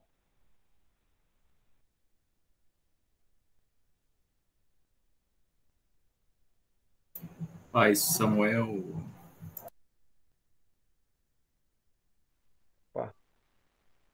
É, voltando aqui ao, ao que o Pedro falou, eu lembrei de algo que eu vi hoje, estava ouvindo uma palestra do Eber Campos sobre cosmovisão. Ele falou algo muito interessante que às vezes a gente fica tá conversando sobre política e a gente fica esperando entrar aquele momento que alguém fala Deus ou Jesus no meio da frase para a gente achar um gancho para começar a, a, pregar, né? Para começar então a propagar o evangelho, né? E aí ele fala assim que se a gente não se a gente não começou a falar de Jesus desde o começo, a gente já está errado, né? Porque no fim, às vezes a gente acaba, é, vou usar o exemplo do Pedro, que como ele já se usou de exemplo, né? Concordando, o cara ali falando dos relacionamentos, e a gente simplesmente concordando com aquilo, né? Então, que visão a gente passa pro, pro, pro cara que, que tem uma visão diferente da nossa, né? De certa forma, a gente tá concordando, né? É aquele velho ditado, né? Quem, o que é? é ficou calada porque concorda, né? Calada porque concorda. Então, é, é esse sentido mesmo.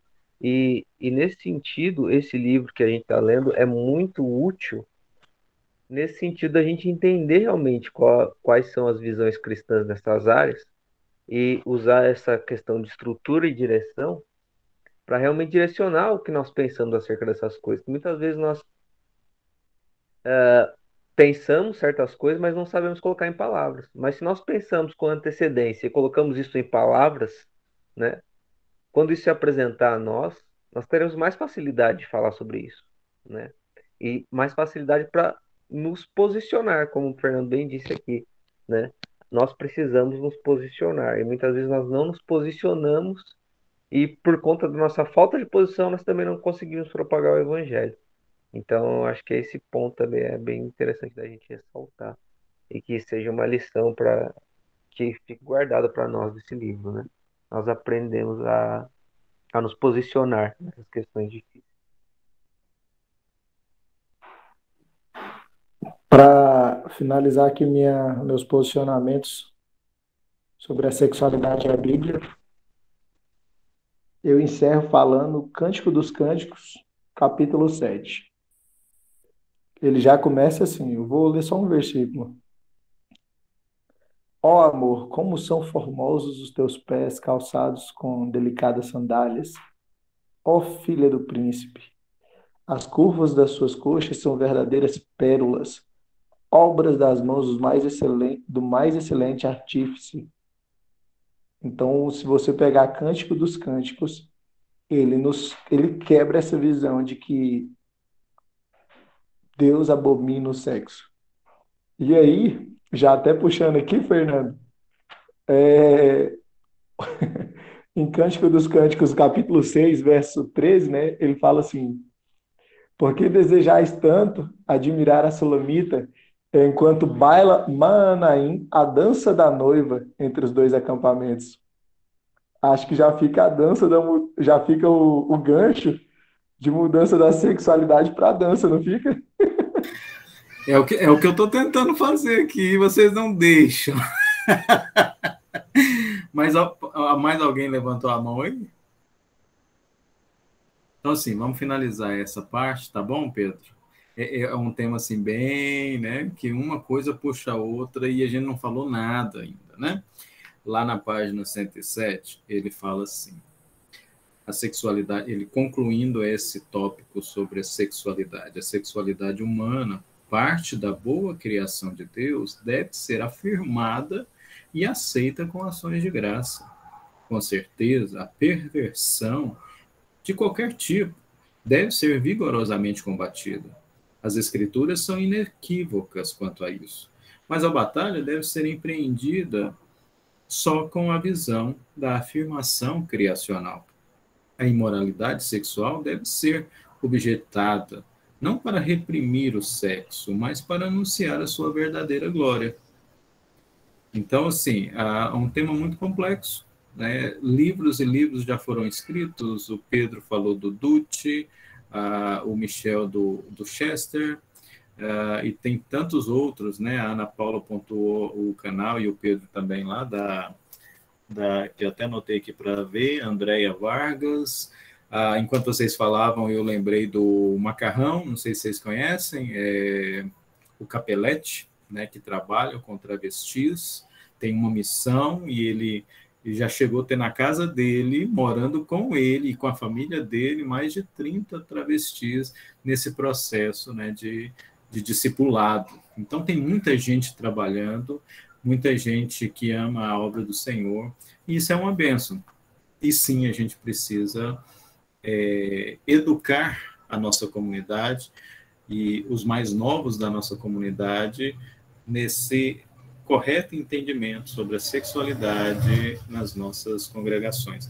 A questão, sabe o que é? Talvez o nosso maior erro é que a gente não tem tempo para isso, porque a gente acha que a gente tem que ir uma ou duas vezes e aí eu falo na igreja, mas eu vou especificar, né?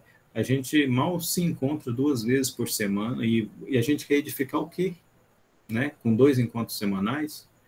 A, a igreja primitiva, né, ainda que a gente saiba que seja uma utopia querer implantar é, essa realidade hoje, mas a igreja se encontrava todos os dias, de casa em casa, enfatizando o fundamento apostólico. Por que, que a gente acha que no nosso mundo, que tem muito mais exigências, né, enquanto vocês estavam falando, eu estava pensando sobre isso. Olha só, a gente tem televisão, a gente tem internet, a gente tem um tempo totalmente tomado por causa dessas esses meios né, de, de mensagem, de comunicação, e a gente acha que a gente vai é, alcançar um, um patamar de espiritualidade mais bíblica, vivendo num mundo que exige tanto da gente, aquele povo lá não tinha nada disso. Eles tinham uma comunidade, a vida era a vida comunitária, o centro da comunidade era a sinagoga, e percebe, o nosso desafio é muito maior. Então a gente não pode ser inocente pensar que a gente vai mudar alguma coisa nos é, satisfazendo, vamos dizer dessa forma, duas vezes na semana, encontrando os irmãos, e sendo que a maioria dos encontros são muito superficiais, né? Nossos encontros precisam ser mais profundos, mais intencionais, para a glória de Deus. Então vamos lá para a dança, né? E nós temos aqui hoje um especialista em dança, que é o Hélio Júnior, né? Brincadeiras à parte, vamos, vamos lá temos aí ainda uma hora, né, aproximadamente, brincadeira, temos apenas 22 minutos. Página 107, dança. De alguns modos, a dança está intimamente relacionada à questão da sexualidade. Ele foi bem é, inocente, vamos dizer assim, de alguns modos, né? praticamente de todos os modos, né? nos nossos tempos atuais muitas tradições cristãs desenvolveram uma atitude negativa em relação à dança, se não com respeito ao balé e danças folclóricas.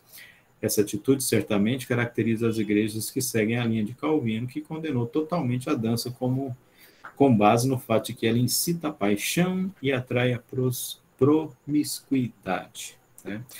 Não estava de todo errado, né?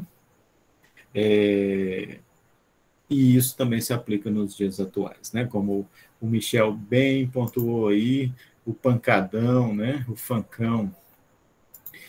Ah, é terrível isso, porque, veja bem, se a sociedade é uma sociedade secular, se ela tem como prioridade outras perspectivas que não as perspectivas do movimento que segue Jesus, bem de perto, discípulos, ela vai enfatizar a visão de mundo que ela tem, né? E aí, como a gente viu no, no, no tópico anterior, a, a, sexualidade humana parece estar bem no centro da vida humana, né? Se você ouvir uma música, se você assistir um filme, se você assistir uma novela, se você conversar com alguém, se você estiver conversando com um amigo e passar uma mulher bonita do lado, a gente vai perceber que a sexualidade está tá no ponto central aí, né? Uh, e isso, né, como vocês pontuaram, está dentro das nossas comunidades também. Hoje mesmo eu conversei com uma pessoa que está se separando do marido, depois de 15 anos de casado, porque os dois cristãos, ele até músico na igreja, mas ela falou, Fernando, uma traição atrás da outra. Perdoei várias e várias vezes, mas não tem jeito. Então, veja bem, se isso é uma realidade fora das nossas comunidades, dentro das nossas comunidades também, como foi pontuado. No, no parágrafo seguinte, uma denominação calvinista que na maior parte da sua história assumiu uma visão negativa sobre a dança é a Igreja Reformada Cristã na América do Norte. E aí ele é, sinaliza que é membro dessa comunidade. Uh, em nossos círculos, a dança foi duramente, foi durante muito tempo considerada simplesmente um divertimento mundano e era consequentemente estrita, estritamente proibida. No entanto, a Igreja Reformada Cristã recentemente mudou a sua posição oficial a partir de um relatório denominacional intitulado A Dança e a Vida Cristã. que trabalha explicita, explicitamente com a cosmovisão, criação, queda, redenção. Embora o relatório não use os termos estrutura e direção, emprega os conceitos de abrir caminho através do dilema doentio entre o profano e o espiritual. O relatório corretamente apresenta a questão como segue. Eu leio aqui e vejo quem me chamou aí. Precisamos ordenar, primeiro, o que há sobre a dança que volta à criação, e assim reflete o dom de Deus. Segundo, que o impacto da nossa condição caída está na dança. Terceiro, se e como os cristãos podem buscar redimir essa área da vida. A não ser que guardemos essas questões em mente, continuamente corremos o risco de condenar o legítimo em nosso zelo de rejeitar o mal ou de seguir o corrupto em nosso desejo de fazer justiça ao bom. Estamos sempre em perigo de rejeitar o criacional em nome da queda e de aceitar a queda em nome da criação.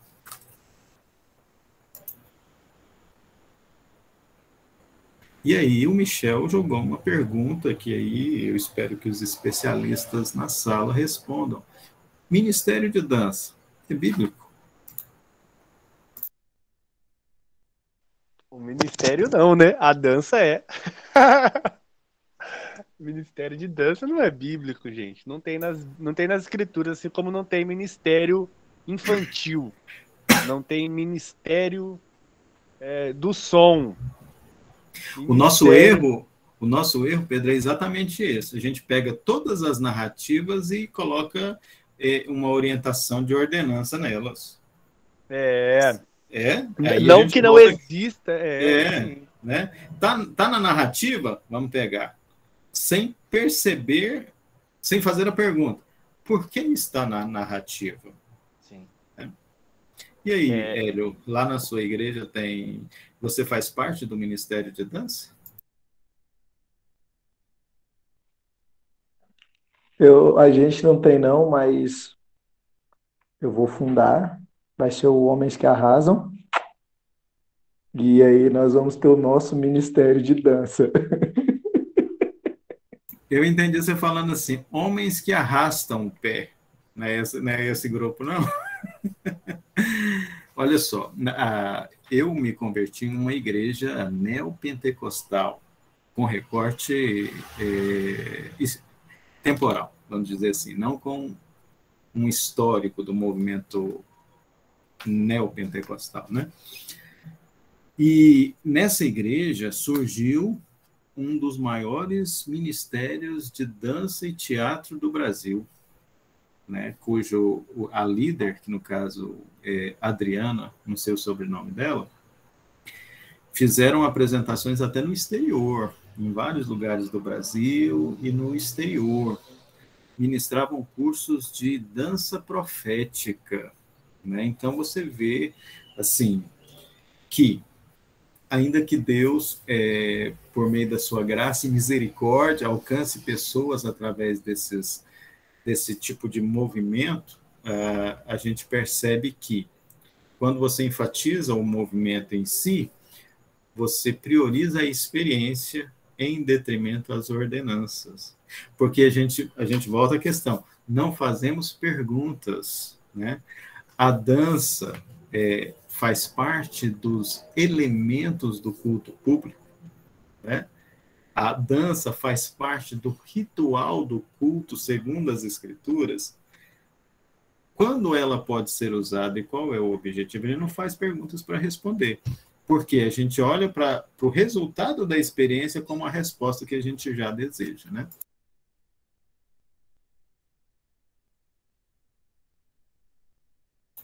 Vai lá, Ed. É, eu acho interessante porque a gente pega e, e vai olhar, né? Teve as, fi, teve as filhas de, esqueci o nome do rapaz, que dançavam e tinha a dança profética. E, tinha, e tem também Davi, que dançou diante da presença de Deus. E aí tem uma questão que é extremamente interessante se você parar para pensar.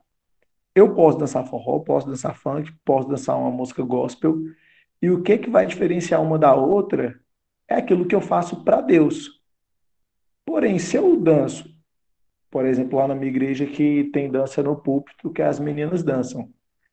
Se eu subo para dançar e danço para mim, qual que é a diferença entre aquilo que eu faço e aquilo que o mundo faz? Porque a profecia ela é para a igreja. Então, se eu faço uma dança profética, eu entrego algo de Deus para a igreja. Isso tem que ter bagagem de casa, isso tem que ter secreto, isso tem que ter vida de oração, isso tem que ter comunhão com Deus, é antes. E uma das coisas que eu acho mais errada hoje, você pode pegar, seja no louvor, seja no, na dança, seja nos movimentos, como o, como o Fernando bem pontuou, a gente prioriza o movimento e esquece que o movimento ele não é de si para si, ele é para Deus e para a comunidade, ele é um derramar e não um encher-se. E tem muita gente que usa esses momentos para se encher ao ponto de que é perceptível que há alguém vazio ali em cima, falta comunhão. Às vezes isso é perceptível. Vai lá, Pedro. A pergunta que eu acho que é válida fazer, né? Uh, faz parte do culto? É um elemento cultico para encaixá-lo dentro do período de que a igreja se congrega para adorar a Deus no domingo, sabe? É, a gente, a gente, aí a gente perde as oportunidades de utilizar esta ferramenta, né? Este dom de Deus para finalidades mais objetivas, que, que de fato sejam mais é, como que eu posso dizer, a cara disso, entendeu? Você pega, olha, cara, já, é, Giovanni Cia, pessoal, me, me perdoem se eu pronunciei, Javé Cia, eu não lembro como que é o nome daquele grupo de teatro, que é muito famoso, sei que tem Nissi no final. Cara, quem não assiste aquilo não fica chocado. Aquela interpretação, aquela corrida pelo palco, na hora que começa a música, aquela dramatização, cara, que lindo. Que perfeito aquilo, é muito legal. É muito bonito, né? É, é cultura, eu... né, Pedro? É, é cultura, cultura sendo produzida. E assim, existe uma comunicação ainda, é um conjunto, né? Porque assim, tem a mensagem, eu acho isso muito importante, né? Porque assim, por exemplo, a gente tem o balé. O balé não tem canto. O balé não tem alguém lá, oh, enquanto dança, ah, sei que. Não, não tem. Tem o movimento. Então, o objetivo dele é esse, né? É tratar do movimento, da encenação, de uma história em movimento, né? O cisne lá, né? O, o, eu acho que é o cisne negro que fala, né? É, enfim, é, é uma encenação que conta uma história, né? Um drama. Agora, a gente pega isso e, assim, no caso do Hélio, eu não sei, eu não sei como é que funciona mesmo, Hélio. Assim, eu, eu, não, eu tenho conhecimento zero disso, né? É o eu tô, fal... eu, tô, eu tô mais de curioso do que propriamente um, um questionador, assim, né? O Hélio é Por especialista. Exemplo, o Hélio é. Mas assim, ó, só, só para deixar claro que alguém aqui corrigiu o Albert Wolters, hein, no começo da leitura. Ele falou assim, ele foi inocente, porque é todo movimento. Então, assim, só corrige aquele que é maior, né? Mas o que eu queria entender é o seguinte, por exemplo, na minha, na minha percepção, né? Como que uma dança ela é profética se a dança não comunica o evangelho no sentido é, da pregação?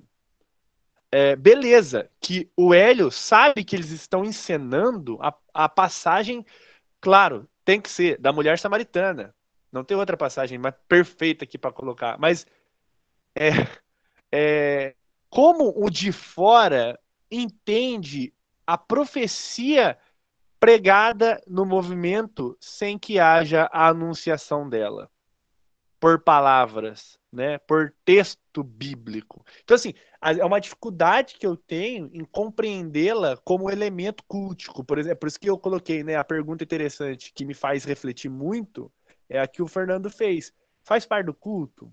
Então a pergunta que por mais né, um exemplo fez muito sentido para mim. Por quê? Cara, eu já vi isso acontecer na igreja e eu não questionei.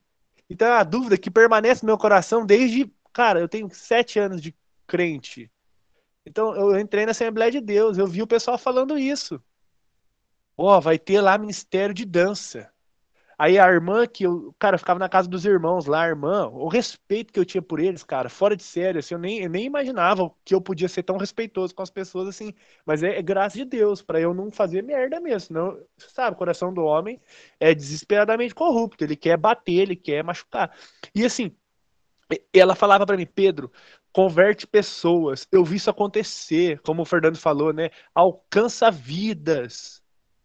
E eu, tá, Amém. Mas como isso se aplica na, na literalidade do texto, né? É, é, a fé vem pelo ouvir, ouvir da palavra de Cristo. Não que não seja um instrumento né, de apoio, um instrumento de, de, de entretenimento, um, um, instrumento de contrição, mas não é pregação do evangelho, na minha concepção do que é pregação do evangelho. Né? É por isso que fico, fico assim. Uma coisa que você falou é interessante, Pedro. Uh, tudo transmite uma mensagem. A dança transmite uma mensagem, mensagem sem palavras. E quando você pensa em arte, e a dança é expressão artística, quem é, admira a arte tem liberdade de interpretar. Né? Então, veja bem, ainda que a pessoa entenda o que está sendo transmitido, há o perigo da autointerpretação, dessa liberdade, dessa autonomia. Então é perigoso. Há conversões? Ok, mas isso não valida como instrumento litúrgico, apenas como uma ferramenta. E isso não necessariamente em um culto. Né? Normalmente as igrejas reformadas que é, utilizam-se desse tipo de instrumento, elas gostam de fazer isso depois do encerramento do culto. Né? Então, há o culto. Tim Keller, Tim Keller faz é, Exatamente. Há o culto, esse culto pode ser com menos tempo para dar oportunidade para a apresentação depois do culto. Então, isso fica muito claro. Olha, isso não faz parte do culto, mas é uma apresentação e transmite uma mensagem. No final das contas, por exemplo, se há conversões, essas pessoas precisam ser discipuladas. E o que é o discipulado, se não a explicação bíblica do que foi transmitido pela expressão artística. Não é então, é aula de dança, né? no final das contas, os pingos nos is precisam ser colocados para não incorrermos no, no risco da pessoa não entender o que foi transmitido a partir do, da validação das escrituras sagradas. Fala, Samuel. É, eu vejo como grande problema da questão da dança do culto o, o elemento de participação da igreja como um todo, né? Como a igreja participa do culto ao assistir uma apresentação de dança, né? É, no momento do louvor, a igreja canta junto. No momento da oração, a igreja ora junto. No momento da pregação, a igreja participa ouvindo a, a pregação, a mensagem da pregação. E no momento de dança, a igreja participa como? Né? Então, esse acho que é um ponto que, que, que, me pega nessa questão, né? Como a igreja participa do momento de dança, né? do, do, do movimento de dança. Mas a arte em si é muito bela. E eu queria retratar um ponto aqui, um, algo que eu lembrei enquanto vocês falavam. Eu já fui, na, na minha vida pregressa, regressa, né? Eu tinha uma banda de punk rock. E ali a gente uma vez foi tocar num bar em São Caetano do Sul. E logo depois que a gente se apresentou, uma banda de new metal se apresentou. Essa banda de new metal, acho que chamava Alegórica, se eu não me engano. Mas me marcou muito a apresentação dos caras, porque eles tocavam new metal, não é um estilo que eu gosto muito, mas é um som pesado e tal. E tinha uma encenação, o, o Pedro citou Giovanni Si, era bem nessa pegada. E os caras eram cristãos.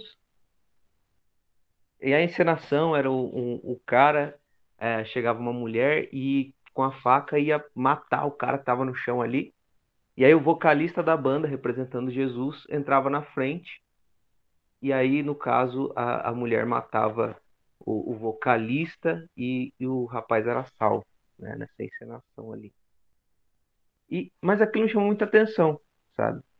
Porque eles estão produzindo a arte, essa cultura, essa beleza mesmo, essa, essa, essa cultura propriamente dita, e levando para lugares estão fora do âmbito cristão.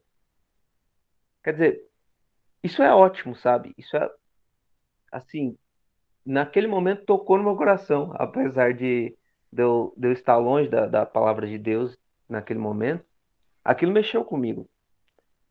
E quantas outras pessoas não se foram tocadas da mesma forma com aquela apresentação, né? Então, assim, é, é bom, né? Como a gente bem viu aqui, é, estruturalmente é bom, mas onde nós apresentamos isso, como nós fazemos isso, né? Qual a utilidade disso? E aí eu pergunto, no, no culto, como a igreja participa disso? Aquele local era um local de apresentação, nós estávamos lá para ver um show, né? E nós vimos um show com uma mensagem específica, cristã, em essência, mas era um show, era uma apresentação, era arte, explicitamente arte. Mas na igreja eu não consigo ver isso como, como algo que, que faça parte do culto.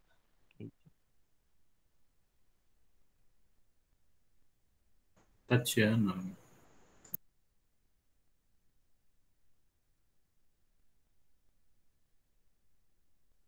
Liga o, o microfone, Tatiana.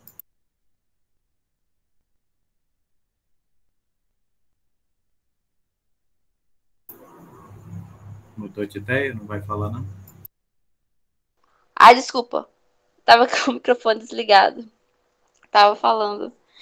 Então, é, o que eu estava falando e vocês não estavam ouvindo era que eu admiro a dança nas igrejas é, cristãs são as danças das igrejas africanas, os nossos irmãos dançando e louvando. E isso eu acho bonito. Não sei se vocês concordam comigo, que eu tenho um sonho de conhecer uma igreja africana e poder dançar junto com eles. Essa, essa colocação sua foi interessante, porque a primeira vez que eu li essa parte, é uma das primeiras coisas que eu pensei foi exatamente isso. Mas veja como é diferente, né? Porque ah, num contexto de uma, de uma cultura totalmente diferente, cada passo, cada movimento na dança, principalmente dessas etnias africanas, é, há uma proclamação, né? Ah, você vai ver que em algumas etnias é, eles dançam pulando. E quanto mais alto eles pularem, significa que mais alegres eles estão. Né? Então, aí a pergunta é exatamente essa: o que está sendo transmitido por meio da dança? Né? O, a, a, alguns pontos que o Wolters coloca aqui é que, no nosso contexto brasileiro, por causa da miscigenação de raças, a, a dança em si, se a gente pensar fora do, do ambiente cristão, ainda que isso ocorra no ambiente também, ela é mais apelativa sexualmente falando, né? Porque há, há ao entorno dela uh, um chamado, né? Esse chamado a se expressar de forma mais é, apelativa, né? Em relação ao sexo. Aí a gente pode pensar aqui rapidamente em uma dança que é o tango, né? Existe uma história por trás disso, há aspectos é, bem sexuais nisso aí. Então a gente percebe que toda dança expressa alguma alguma coisa, um pensamento, uma cosmovisão, por assim dizer. Né? E aí as culturas vão expressar isso de diversas formas. E aí a gente precisa pensar na estrutura e na direção, né? como é o que a gente está tentando fazer aqui. Hélio? Então, o, é... o Hélio é o rei dos bailes de Goiânia. Ou, ou já foi? já foi. Minha esposa, eu gostava de dançar forró. Vim no interior do Goiás, minha esposa dizia que forró era sexo de roupa.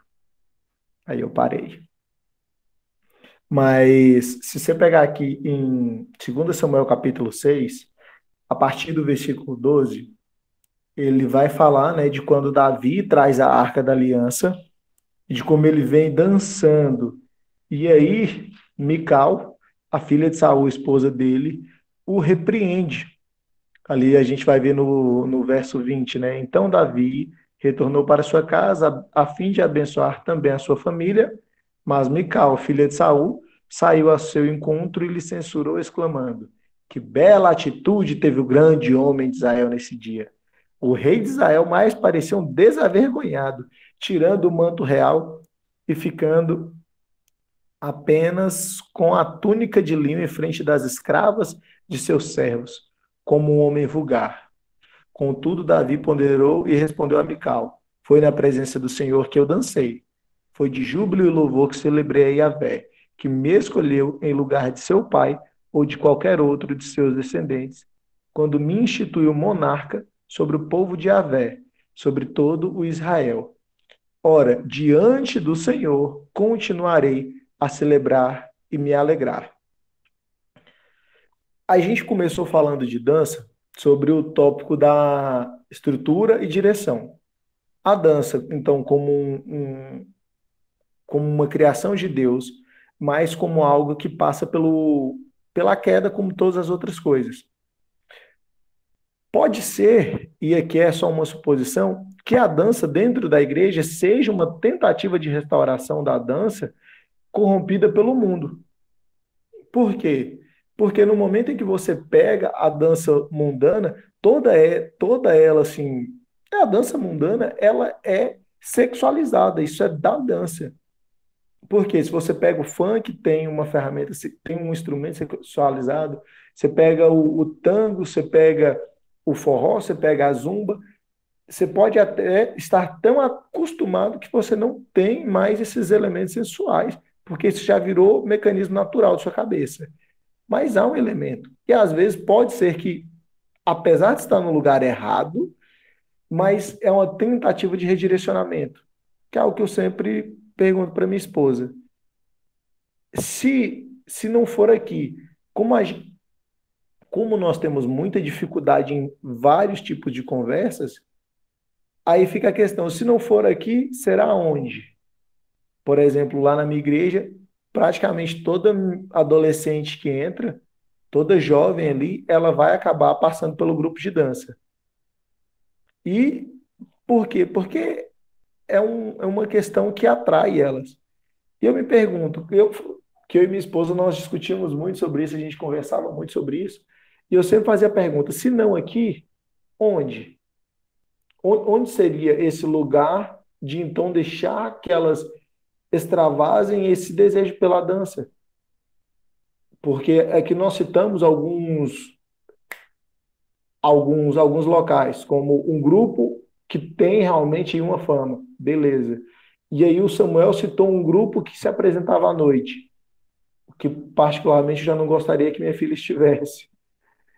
E aí nós vamos então precisar carecer desse debate de estrutura e direção para a gente ter a, até alinhar a direção correta, porque de fato é algo que tem o júbilo e o louvor, como disse Davi, celebrarei e me alegrarei. A gente tem que encontrar o onde. Se não for no culto, ok, mas então onde nós iremos trazer essa restauração para que a gente possa transbordar ela para o mundo, de dentro para fora, como a gente falou da questão sexual é do coração que vem, como a Ana Paula falou, correto. Então, onde nós vamos restaurar o nosso coração para depois transbordar isso para o mundo? Entende? Essa, no caso, seria a minha questão. Fale, Ana Paula.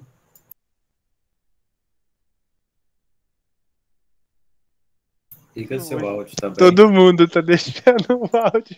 Legal. Ah, eu abaixei a mão. eu peguei um livro aqui que eu acho ele muito sensacional. Primeiro que eu sou apaixonada pelo cantor, que é o Gerson Borges, né? Não sei se vocês já viram. Esse aqui, ó, ser evangélico sem deixar de ser brasileiro. Ele vai falar, porque assim, eu concordo em gênero, número e grau com o que o Fernando e o Pedro falaram a respeito da liturgia. Né? Concordo em tudo. Só que também tem um extremo, e eu percebo isso a, até da, da questão da presbiteriana, que se você muda um púlpito de lugar, pessoas, por exemplo, que já estão ali há um tempo, meu, isso cria uma crise na igreja. né? Parece que é até uma crise de identidade. Então, assim, eu vejo que ao mesmo tempo, né, que a gente precisa ter esse cuidado em relação à liturgia, né? Porque a, a liturgia, ela tem um objetivo, ela tem um propósito, mas existe também um outro extremo em que há uma um, não é nem só dicotomia, mas realmente uma rejeição. E aí nesse livro ele vai dar um exemplo do, dos pais dele os pais deles eram evangélicos e tal, e ele gostava de samba, né? E aí, tipo, os pais dele dem dem demonizavam, né? Tipo, falavam que não era de Deus. E aí ele ficava assim, como não é de Deus, né? Aí até o pastor, ele fala aqui, dá o testemunho do Ariovaldo Ramos, fala assim, o problema é que as pessoas quando entram para a igreja, né, no contexto do livro aqui, né, elas deixam, elas entendem que precisam deixar de ser brasileiros também. Então, assim, existe coisas que o pessoal rejeita na igreja. A gente até entrou em um debate uma vez, tipo, cuíca. Não, não era cuíca. Tipo, certos, certos instrumentos, por que não são colocados na igreja, né? Então, é, é, é muito disso. E acaba, querendo ou não, a igreja criando também um tabu nesse aspecto é, musical, é, de dança, né, rejeição total, ou algo assim do tipo. Então, eu acho esse livro muito interessante, ele vai, tipo, meio que to tocar nesses assuntos. É muito maravilhoso, né, e aí ele fala, tem até um, um louvor dele, eu estava abrindo aqui a, a, letra, que ele fala assim, né, ó, deixa eu ver se eu acho aqui. Ele fala, dizem que, que samba é coisa de pagão, discorda do Senhor toda a criação, que ele vai trazer né, a, a, concepção do Kuiper. Então eu achei muito, muito legal e é um, é um livro que eu acho que, que super interessante para discutir isso. Será que às vezes a gente também não está rejeitando algo que o Senhor mesmo nos deu, né, a, a, a nossa brasilidade, algo que a gente precisa é, é, aceitar e, e, amar, porque o Senhor nos colocou aqui. Né? Ele quer que a gente produza e, e floresça a partir é, do ponto e do contexto que ele nos colocou. Então, às vezes, a gente está rejeitando algo que o próprio Deus é, nos deu, né? Então, é, é só esse ponto que eu queria trazer. Ok, deixa então eu amarrar os pontos aqui para a gente finalizar e vocês fazerem as considerações inicia é, finais, porque agora a gente tem que ir para outra reunião. Olha só, a, a pergunta aqui na página 108 é: o que, que é estrutural na dança? Então, essa é a pergunta que precisa ser respondida, né? Logo abaixo ele fala assim: ó, porém, há pouco, se há alguma coisa, né? Porém, há pouco, se há alguma coisa que a humanidade não possa corromper. E a dança certamente não está isenta do impacto do pecado humano. Ainda nessa página, ele dá um exemplo que responde algumas perguntas, por exemplo, que o, que o Hélio colocou. Porém, quando o elemento da atração sexual, que é uma nuance legítima e agradável de todas as relações sociais normais entre os sexos, é o foco dominante, a dança social se torna um tipo de estímulo sexual preliminar apropriado apenas para o casamento. E aí, a, ele traz ainda na página 109 as diretrizes em relação à dança. Né? Antes dele pontuar as diretrizes, ele afirma: olha, tudo que Deus criou é bom e é reivindicado por Jesus Cristo. A questão não é isso também é, pertence a Cristo? Antes, a questão é qual, a maneira, qual é a maneira mais efetiva de trazer reforma e santificação a essa área de nossa vida. E as diretrizes que ele pontua, algumas diretrizes relativamente claras para essa questão podem incluir o seguinte: evitar dançar num ambiente que é mundano, no sentido de ser dominado pelo serviço de Satanás em vez, em vez de serviço a Cristo. Na escolha dos passos da dança, da música, da letra, dar atenção explícita às possibilidades de honrar a Deus. Encarregar dançarinos cristãos talentosos e sensíveis de demonstrar e ensinar estilos de dança experimental que sejam inspirados nos princípios da reforma cristã formar grupos de estudo e discussão sobre a história da dança e sobre características boas e más das danças contemporâneas, desenvolver alternativas para parceria homem-mulher na dança social. Todas essas sugestões são exemplos de como os cristãos podem aprender a discernir estrutura e direção na dança, a fim de combater a doença e afirmar a saúde. O Senhor de toda a criação é também o Senhor da dança. E o reino de Deus não virá na sua plenitude sem a redenção dessa área da celebração humana e também do divertimento. Acho que ele foi bem feliz com essas conclusões. Amém. Fernando, então eu vou aproveitar aqui para fechar a minha participação. É o seguinte, eu eu eu tenho muita dificuldade, eu confesso, isso para para mim, tanto a questão sexualidade quanto a questão da dança, né? Eu acho que ele dá respostas muito, muito muito reais, assim, muito possíveis para nós. Então, acho que se a gente tem que grifar alguma coisa, são as conclusões, né, no sentido prático, o que a gente vai fazer com isso?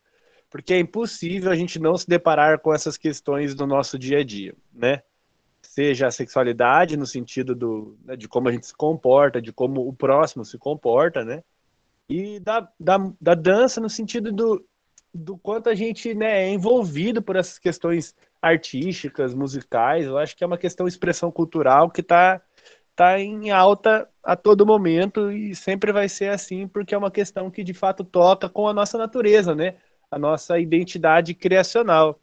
É, gosto, gosto, muito do texto que o Hélio trouxe, né, de, de 2 Samuel, porque lendo um comentário sobre esse texto, é, o comentarista fala assim que quando Davi responde a mulher, ele fala que se ele pareceu inferior ao que ele fez, ele se colocaria ainda de, de forma ainda mais humilhada diante de Deus para poder exaltá-lo, para poder expressar a alegria que ele sente. Então, assim, é, houve uma crítica infundada ali, errônea. Eu acho que a gente faz críticas acerca desses, dessas questões né, de sexualidade e dança sem ter um conhecimento profundo delas, né? Se a gente, poxa, pensar que a sexualidade é para a glória de Deus, pra, para a glória de Deus e a dança da mesma maneira, a gente vai começar a fazer umas perguntas melhores, né? né? A gente vai começar a investigar as coisas com mais cuidado, com mais respeito, para não cair no erro que a Ana Paula trouxe aqui, né? Acerca de, de descartar a criação de Deus por demonizá-la, o, o príncipe deste mundo não é o rei e nem o criador deste mundo, né? E o príncipe deste mundo já foi vencido. Então essas coisas sim são alvo de restauração a partir do momento que a gente tem que o ponto inicial de todas de toda restauração de toda é, é, é de toda obra mesmo redentora é Cristo Jesus que veio é, morreu e ressuscitou e ele vai fazer a mesma coisa com a gente e com todas as coisas. Então, é, essa perspectiva é muito importante para tudo que a gente for fazer. Né? Uma vez eu ouvi um seminarista falar: eu faço aula de dança, mas eu não saio falando isso para todo mundo, não. Porque nem todo mundo tem maturidade para ouvir uma coisa dessa. E eu, caraca, eu não tinha maturidade para ouvir uma coisa dessa. É, depois eu fiquei, ah, o cara faz dança, trouxão, né? Mas Deus é bom demais pra gente. Ele vai dando um norte para nós aí que que a gente só tem nele, né? E aquele seminarista falou com tanta propriedade que hoje eu lembro dele com muito carinho e fiquei pensando, um dia eu vou fazer dança também, porque e, graças a Deus eu alcancei esse nível de maturidade. Então é isso. Amém. Glórias a Deus. Mais alguém que pontuar para a gente finalizar? Alguém quer fazer dança também? Porque daí. vai participar do meu grupo de dança, óbvio, Ministério Homens que Arrasam, dançando só igrejas e ensinando como é que dá os passos de show, né? então, eu acho interessante o, o livro ele, ele realmente ele nos ensina, ele nos direciona a aprender a perguntar. Mas ainda assim fazer as perguntas certas é muito difícil.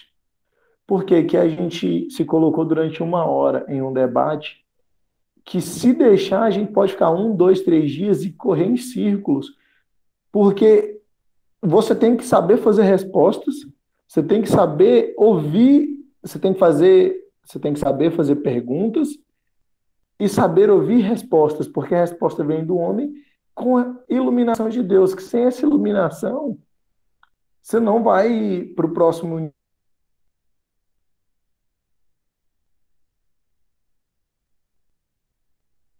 Falhou para vocês aí? Falhou para mim. Falhou para mim também.